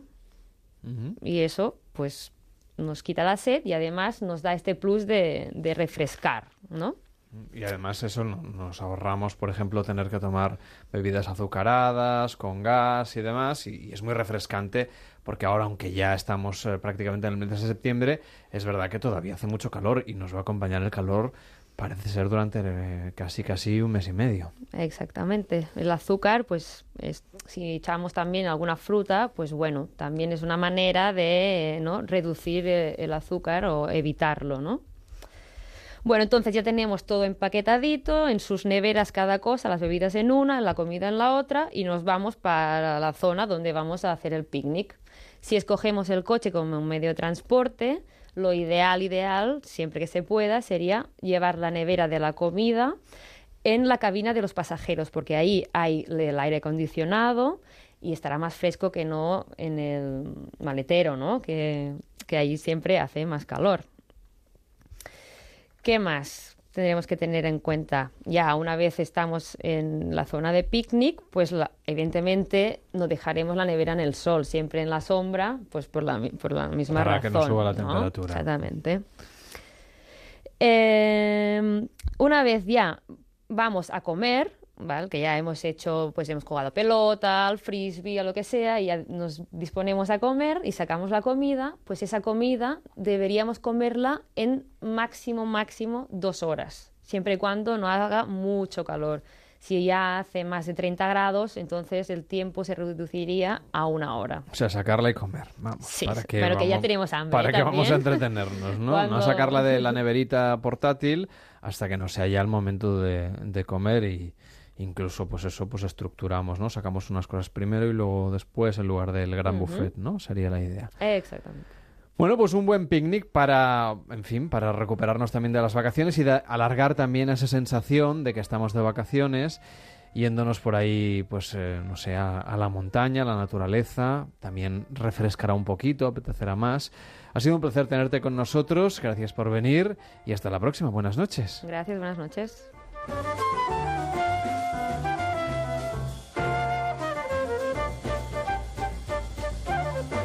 Este verano, Noches de Radio en Onda Cero.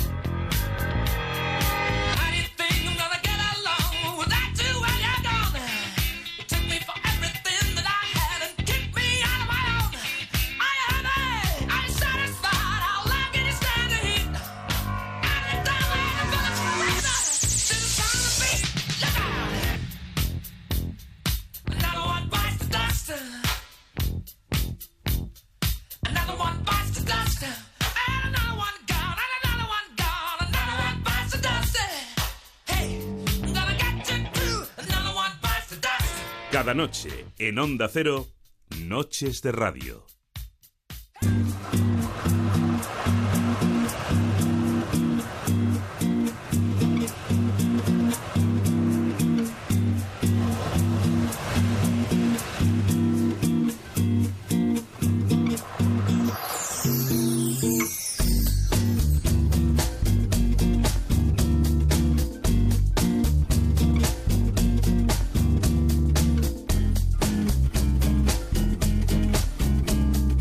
Partir de septiembre será el momento de preparar a los niños para volver al cole y nosotros en Noches de Radio queremos daros algunas pinceladitas sobre cómo plantear este nuevo curso escolar. Saludamos a Nora Rodríguez. ¿Qué tal, Nora? Muy buenas noches. Hola, buenas noches, encantada de estar contigo. Encantados nosotros de saludarte y de hablar de este libro, Neuroeducación para Padres, que lo que trata es de dar consejos ya no de la educación, pedagogía y otros temas, que hay un montón de libros que también sirven de ayuda a muchos padres y madres que nos escuchan, sino se adentra en un mundo que así, con el título Neuroeducación, pues suena un poquito, no sé, técnico. Y tú lo explicas en el libro de una manera que se va entendiendo, que lo vas comprendiendo, pero a ver si podemos condensarlo un poquito para la radio, para explicarle a los oyentes de Noches de Radio cómo podemos empezar a entrar en el mundo de la neuroeducación. ¿Y qué es esto de la neuroeducación? Bueno, mira, es muy fácil, es tener un puñado de estrategias y de herramientas para ayudar a los hijos a salir adelante. Piensa que vivimos en una sociedad absolutamente insegura donde se le va a exigir a los niños y a los adolescentes que resuelvan cosas en un futuro que ni siquiera ellos han creado, pero sí que gestionen soluciones. Bien, por lo tanto, el tipo de aprendizaje y de pensamiento también empieza a ser diferente. Entonces, hay un punto importante que los padres eh, pueden empezar a poner así como el foco, ¿no? Y es, en la escuela se entiende, en casa se estudia y se aprende. Ahora que hay tanto debate con el tema de si deberes sí, deberes no, la neuroeducación nos enseña a mirar qué pasa en el cerebro, cómo aprenden los niños. Digamos que es un marco de referencia que surge a partir de las investigaciones sobre el cerebro a tiempo real. Entonces sabemos muchas cosas hoy en día. Y los padres que están viviendo este cambio educativo son los que más pueden ayudar a los hijos. Entonces, algunos trucos eh, importantes para los padres. Por ejemplo, que eh, los niños ah, mm, que calculen, por ejemplo, a cuánto tiempo pueden estar con atención continua. Esta, esta frase que escuchamos todos en algún momento de nuestra vida hasta que no termines las 30 divisiones no sales de tu habitación. ¿La has escuchado tú alguna vez? sí, yo, yo he recibido bastantes métodos de estos, incluso en la escuela. Claro, y esto es Que ahora, ¿no? Con el tiempo todo el mundo está de acuerdo en que es muy mala idea, pero bueno. Muy mala idea. Bueno, funcionaba a través del esfuerzo, pero es que ha cambiado todo. Vivimos en una sociedad totalmente diferente y la educación en casa también necesita ser diferente. Entonces, en vez de estar eh, haciendo 40 eh, eh, cuentas de dividir, sí. encerrado en la habitación solo, los padres pueden calcular que es la edad del niño más dos, el tiempo en que ellos pueden estar con atención continua. O sea, la edad del niño más dos. Sí, si el niño tiene nueve años, solo podrá estar con atención 11 continua minutos. 11 minutos. Entonces, a los 11 minutos, distraerse. La mente necesita esos momentos de, de bajada, digamos, ¿no? De, ¿Cómo lo puede hacer? Pues moviéndose, cantando, bailando. O sea, hacemos una división, ¿no? Eh, cantamos una canción o paramos un momento, hacemos otra. Sería un poco esa idea. Si tarda nueve minutos en hacer una división, a lo mejor en nueve minutos hace cuatro. Sí, no sabemos. sé. Yo si me pongo ahora a hacerlas, creo que tardaría, necesitaría 15 minutos. Ya no me acuerdo ni cómo va el algoritmo. vale, entonces, esto por un lado, que los padres sepan de que toda esa historia de que el aprendizaje con sangre entra, vamos a dejarlo un poquito de lado. Eh, entonces, esto, esto es un punto importante, porque también todo el tema de los deberes genera mucho estrés, porque hay que acabar y luego en verano a los padres, a, los niños se les compran esos cuadernillos horrorosos que tienen que hacer eh, durante horas y horas. No, es la edad del niño más dos. Esto por un lado. Por otro lado, el cerebro está mejor cuando está acompañado. ¿Esto qué significa? No quiere decir que los padres tengan que estar al lado del hijo, imagínate un hijo adolescente y los padres al lado. Pero sí es cierto que muchas horas en soledad, en su casa o en una habitación eh, no es bueno para estudiar.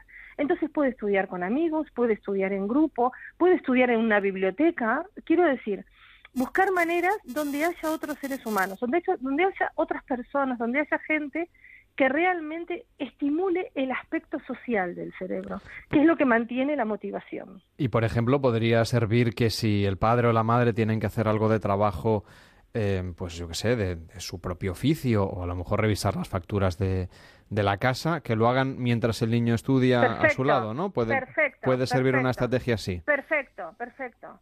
Eh, cualquier, no es, por eso te digo, no es necesario ni que estén con sus deberes, nada de eso.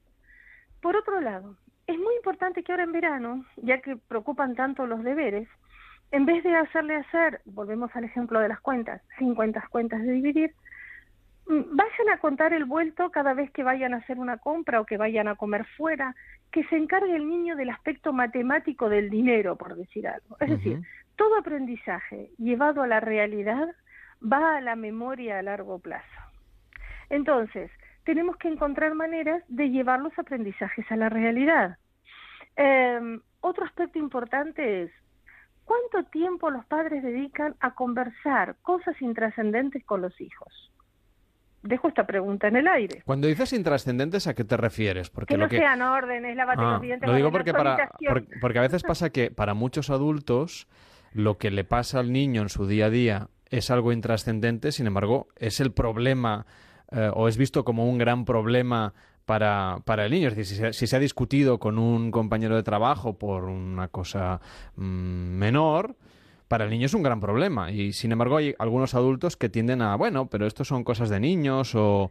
Eres brillante lo que me has dicho, porque es el grave problema que tenemos en esta sociedad.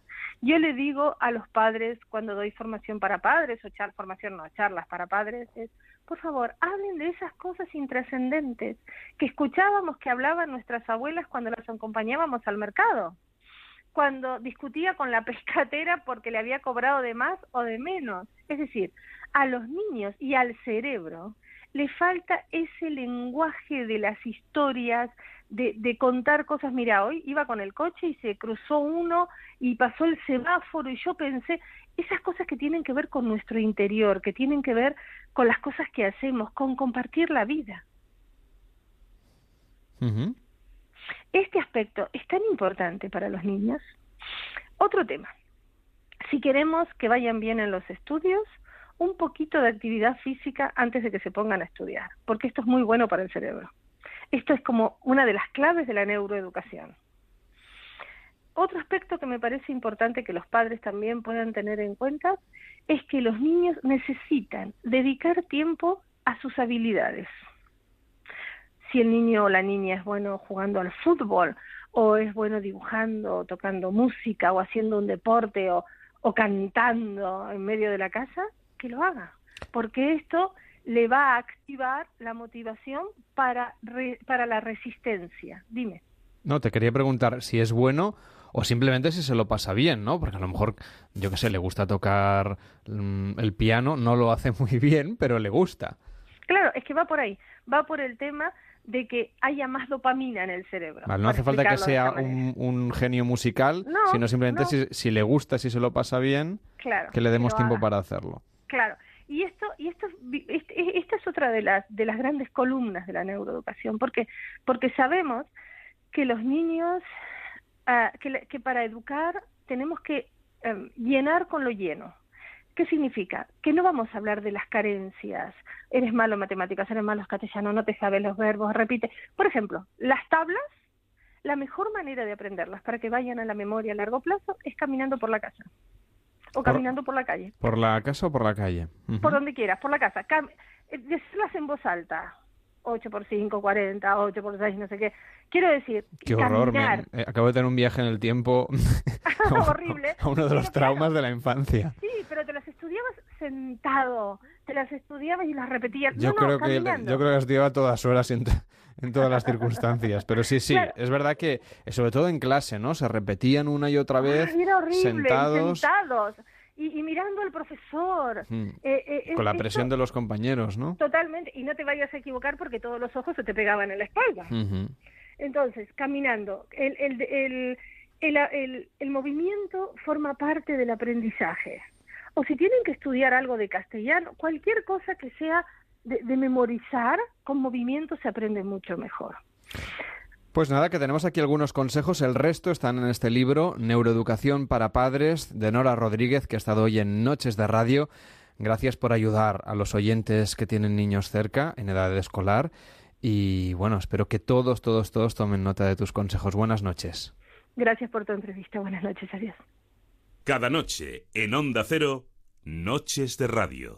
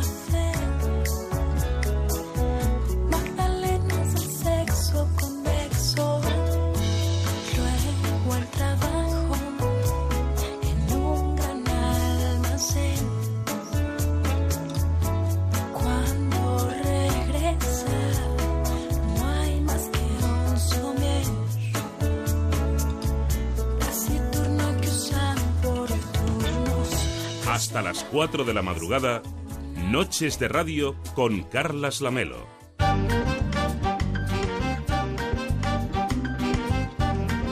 España en fiestas. Las 3 y 39, las 2 y 39 en Canarias. Nos dice Andrés a través de Twitter, no os vayáis, he estado todo agosto solo preparando los exámenes y vosotros me habéis hecho compañía. Pues mucha suerte con los exámenes, ha sido un placer acompañarte.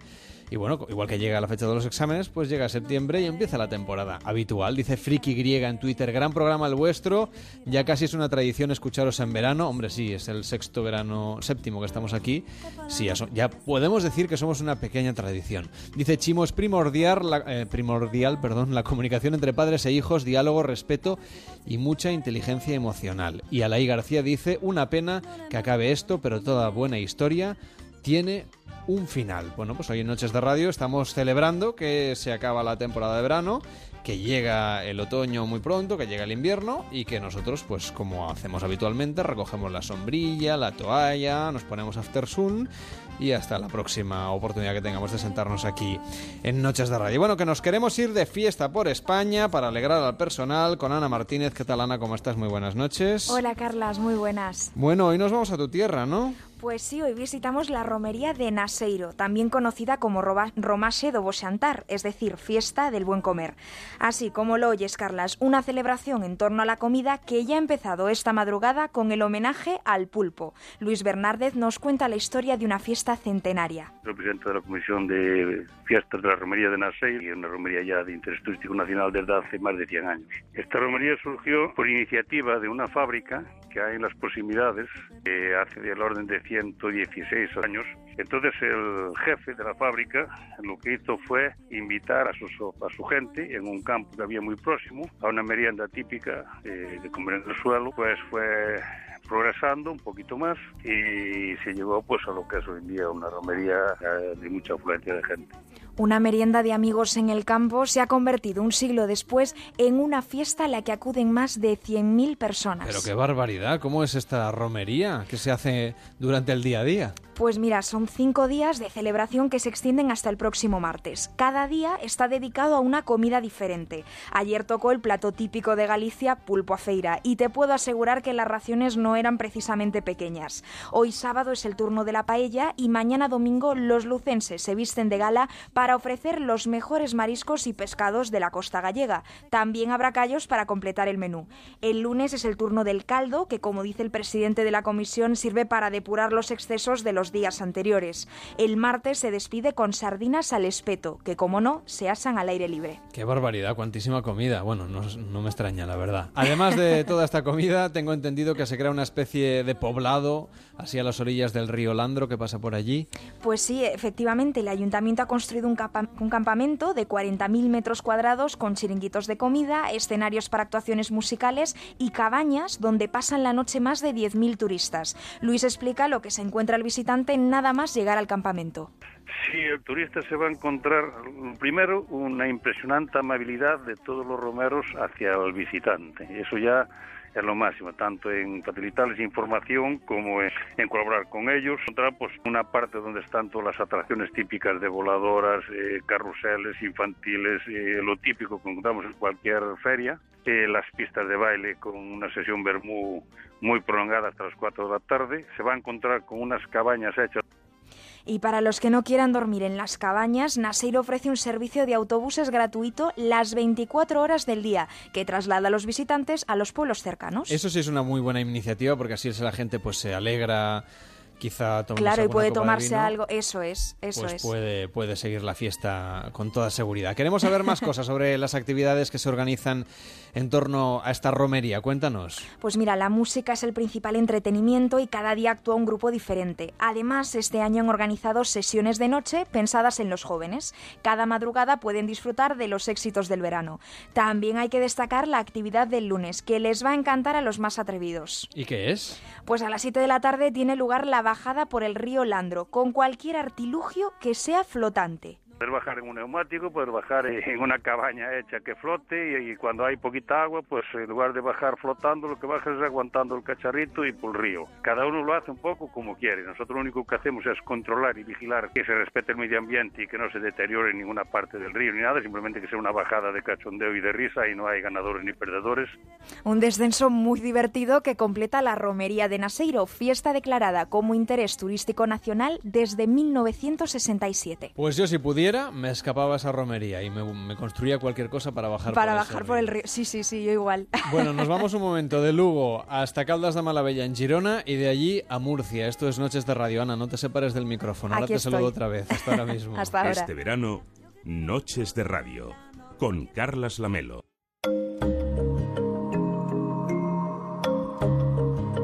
Y es que nos quedan 15 minutos para llegar a las 4, serán las 3 en Canarias. Acabaremos esta edición de Noches de Radio este verano 2016, pero antes queremos irnos con un buen consejo que nos sirva para la próxima madrugada y las siguientes. El que nos trae, como siempre, desde Caldas de Malavella, el coach de Noches de Radio, que es Xavier Ullé. ¿Qué tal, Xavier? Buenas noches. Buenas noches, Carlas. Hoy nos preguntamos por qué cuando cambias la manera de ver las cosas cambian las cosas que ves, empezando por ti mismo, claro. Porque las cosas son como las percibimos a través de nuestras emociones. Por eso, si logramos cambiar el modo en que pensamos y sentimos lo que nos pasa, superando los prejuicios que nos impiden tener un criterio claro, mejoraremos el modo en que reaccionamos y actuamos. Y indudablemente cuando tú mejoras tu comportamiento, también mejoras que tienen los demás contigo. Trázate un plan de acción inteligente, que sea específico, medible, alcanzable, realista y con unos plazos razonables. Porque quien no sabe lo que busca no entiende lo que encuentra. Reflexiona acerca de lo que realmente quieres y a continuación decide qué valor o valores pondrás a prueba para conseguirlo. Mi apuesta en este caso se decanta por la independencia de criterio. La independencia de criterio te proporcionará sin duda la integridad necesaria para andar por la vida con seguridad. Confío que mis comentarios te hayan estimulado a implicarte en la construcción de tu propio camino. Empieza por cosas pequeñas y asumibles y anota tus progresos. Ellos te animarán a perseverar en tus decisiones. Recuerda que el éxito solo va delante del trabajo en los diccionarios y que lo mejor es enemigo de lo bueno. Buenas noches con salud y armonía. En Onda Cero, Noches de Radio, Carlas Lamelo.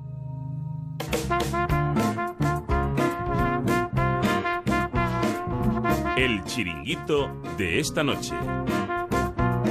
Nos dice, por ejemplo, a través de Twitter, Eleder García, si el insomnio te puede, únete a él. Y con Noches de Radio se hace más ameno esto. Hombre, muchísimas gracias también por tus comentarios. Esperamos que el insomnio, si es contra voluntad, digamos, te dure lo menos posible y puedas descansar en esta madrugada. De Chiringuito nos vamos, de nuevo, en este caso, a La Cangreja, en Murcia.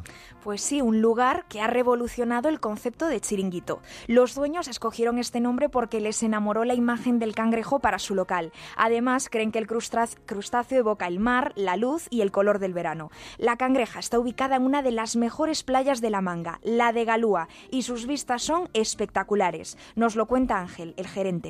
Hola, ¿qué tal? Soy Ángel Sánchez de Val, lente de la Cangreja. Las vistas, pues tienes a la derecha, se ve el faro de Cabo Palo, que en mi opinión es uno de los faros más bonitos que hay en España. Tienes la suerte de ver el amanecer por la mañana y luego el cambio de colores en el horizonte cuando se pone el sol por el Mar Menor, que no es la parte, la parte nuestra. La manga tiene la característica de ser una lengua de arena que divide dos mares, el Mar Menor, lo que llamamos el Mar Mayor, que sería el Mediterráneo en sí. Tenemos la, la suerte de poder ver el amanecer en un lado y el atardecer en el otro. Luego por la tarde es curioso porque la luna empieza a ganarle al sol, pues se, se forman unos colores muy bonitos.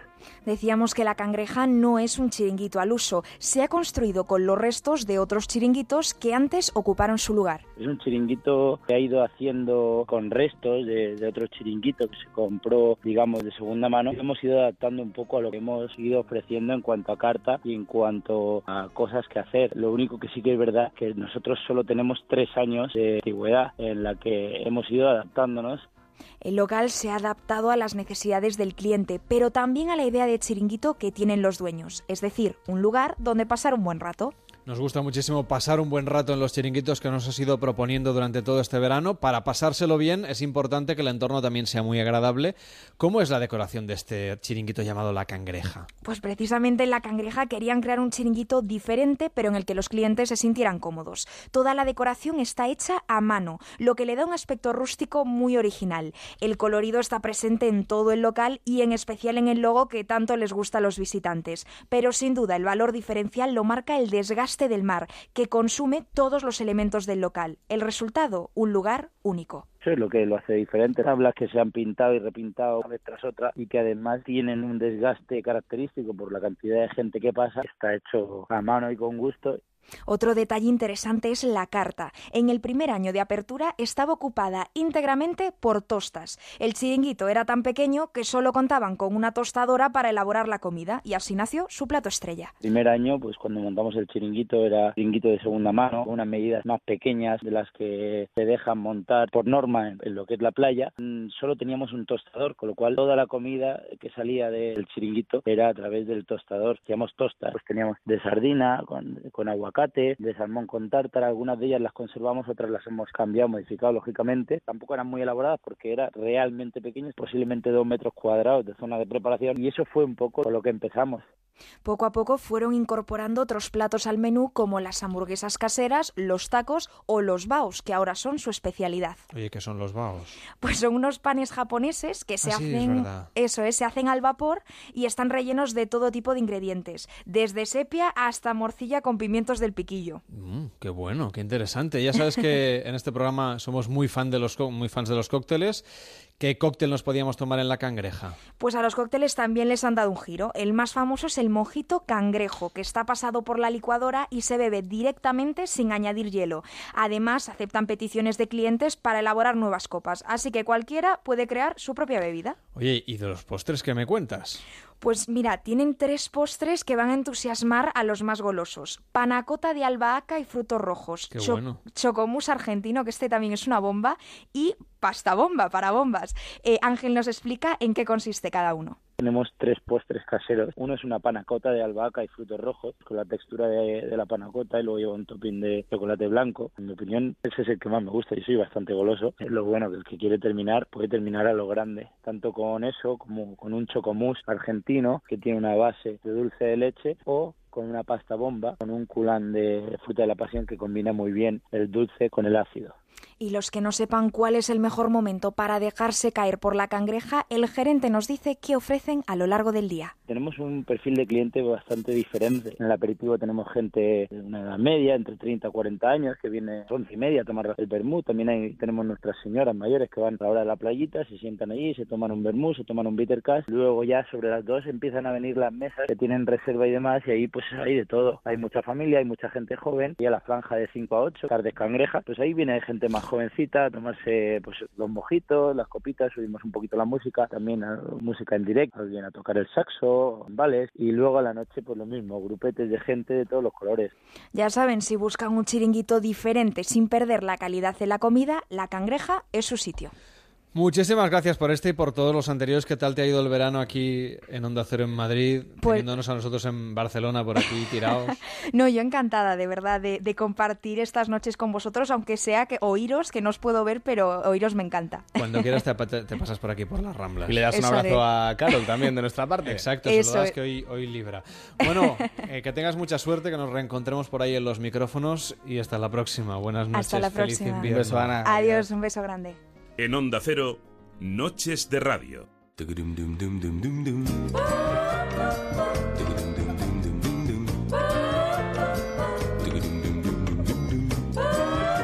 Bueno, vamos recogiendo ya las sillas, lo vamos recogiendo todo, Ay, cerramos sí. la maleta, que se acaba esto ya. Ya está, ya está. Recta final. Nos queda nada, el sprint. Ya estamos viendo la meta y esto se acaba y nos da penita. Te- a mí te me da penita. Te veo triste, ¿eh? Sí, sí, porque, oye, se estaba muy a gusto aquí. ¿Qué quieres que te diga?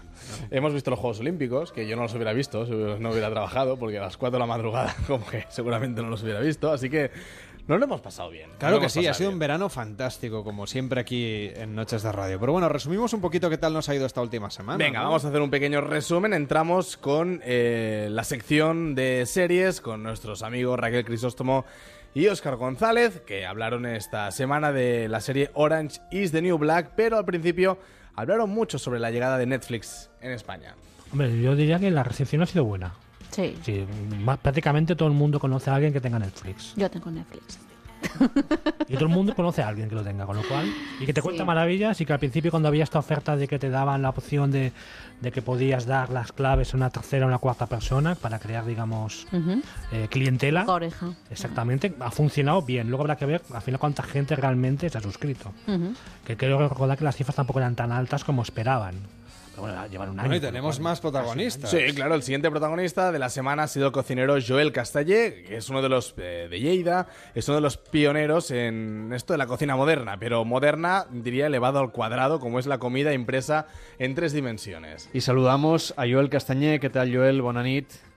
Hola, buenas noches. que es un chef de Lleida en este caso, que además es uno de los primeros en presentar, o ha sido uno de los primeros en presentar en Reino Unido las impresoras 3D aplicadas a la cocina, o los primeros platos impresos. ¿Sería más o menos esto? Sí, sería, bueno, sería unos platos que, que sí, que quedan impresos en 3D. Y ento- parte del plato, parte, del plato. algún elemento, ¿no? Esto, claro, supongo que a los cocineros, a los chefs, os abre muchísimas posibilidades de presentación, de emplatar, digamos. Sí, claro, a nivel estético es mucho más preciso que lo que podré- podríamos empatar nosotros con una cuchara o con un biberón de estos dosificadores que ya queda muy estético o con una manga pastelera. ¿A ti te gustaría, Mar, por ejemplo, pasearte por un restaurante de estos que te trajeran el plato Pues, mm, es que no. impreso? Mira, que he visto imágenes, he visto vídeos, pero no, me lo, no lo acabo de ver, no lo sé. Como me una gustaría manga ir, ¿eh? Pastelera, pero digital, digamos. Por curiosidad me gustaría ir. Tampoco sé mucho de pasteles, no sé si se puede aplicar al resto de... Sí, de- sí, sí, también a, a plato salado. Mira, eh, la que es- la que sí que tenía curiosidad en, en conocer cosas nuevas fue Ángela Mesa, es una actriz afincada en Perú, concretamente en Lima, que dejó Sevilla para probar suerte cruzando el charco y buscarse la vida como actriz. ¿Qué hace una actriz en Perú? Una actriz española, en este caso, claro. Pues mira, yo siempre he sido, como digo, culo de mal asiento. y, necesitaba un cambio ya. Tenía ganas de, salir fuera, de, pisar Latinoamérica y de probar qué otras cosas no me pueden sugestionar creativamente. Y así, pues marché hace ocho meses con un proyecto de teatro aquí. Estuvimos hasta febrero haciéndolo aquí con un director peruano que había conocido en Barcelona. Y cuando acabó el proyecto... Muy buena la historia Sí. de esta chica, ¿no? Que además actuaba en Microteatro Perú, en este caso. En Lima, sí, sí. Todos los oyentes pueden buscar todas estas entrevistas, están colgadas todas en los podcasts de Onda Cero. Y cerramos con nuestro compañero en Europa FM, Juanma Romero, que nos eh, hizo un ranking estupendo, que está también colgado en nuestro Facebook, con las mejores canciones de este verano 2016. Y para él, la ganadora este verano ha sido esta canción. Hablar de la canción del verano, ¿no? Exactamente, se Venga, trata de eso. Pues- Y la última para ti, la que verdaderamente es, no sé, quizá de tus preferidas. Pues no sé si mis preferidas o no, pero, pero estoy convencido que este 2016, yo creo que cuando pasen los años, vamos a decir, la canción del verano de 2016 fue La bicicleta. A tu manera es complicado. En una bici que te lleve a todos lados. Un vallenato desesperado. Una cartica que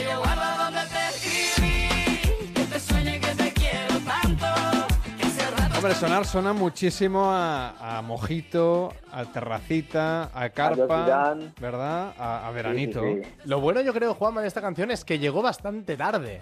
Efectivamente, esto os quería comentar, que, que hubo un montón más de canciones que llegaron bastante antes y poco a poco empezó a sonar. Bueno, empezó a sonar, ¿contento con el resultado del verano? Sí, yo sí, yo sí. Con el resultado de la canción, ¿quieres decir? El programa, hombre. Yo ahora mismo voy para abajo a ver si me la ponen en alguna discoteca. Sí, no, un poco de...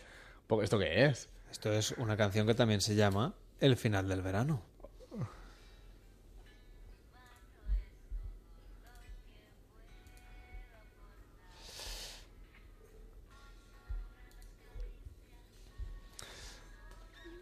Bueno, que es que nos vamos, que, se- que vamos recogiendo ya, que esto se acaba, que hemos retransmitido un montón de historias a través de todas estas noches de radio. Han sido cinco semanitas juntos. Un viernes que tuvimos fiesta para escuchar a Javier Ales y todo el equipo Oh, cierto, ¿verdad? la inauguración de los Juegos Olímpicos. Así que este año, a diferencia de los anteriores, hemos estado 24 noches con los oyentes de Onda Cero. Ha sido un placer acompañaros como siempre, estar aquí desde las Ramblas de Barcelona, paseando un ratito antes de subir a la radio y charlando de muchas cosas. Llega el invierno, llega la temporada habitual, nosotros nos volvemos a nuestro sitio de siempre y esperamos encontrarnos de nuevo en cualquier ocasión aquí en Onda Cero. Llega la música de tu vida, llega Patrick de Frutos, sigue la radio, empieza la temporada el lunes. Feliz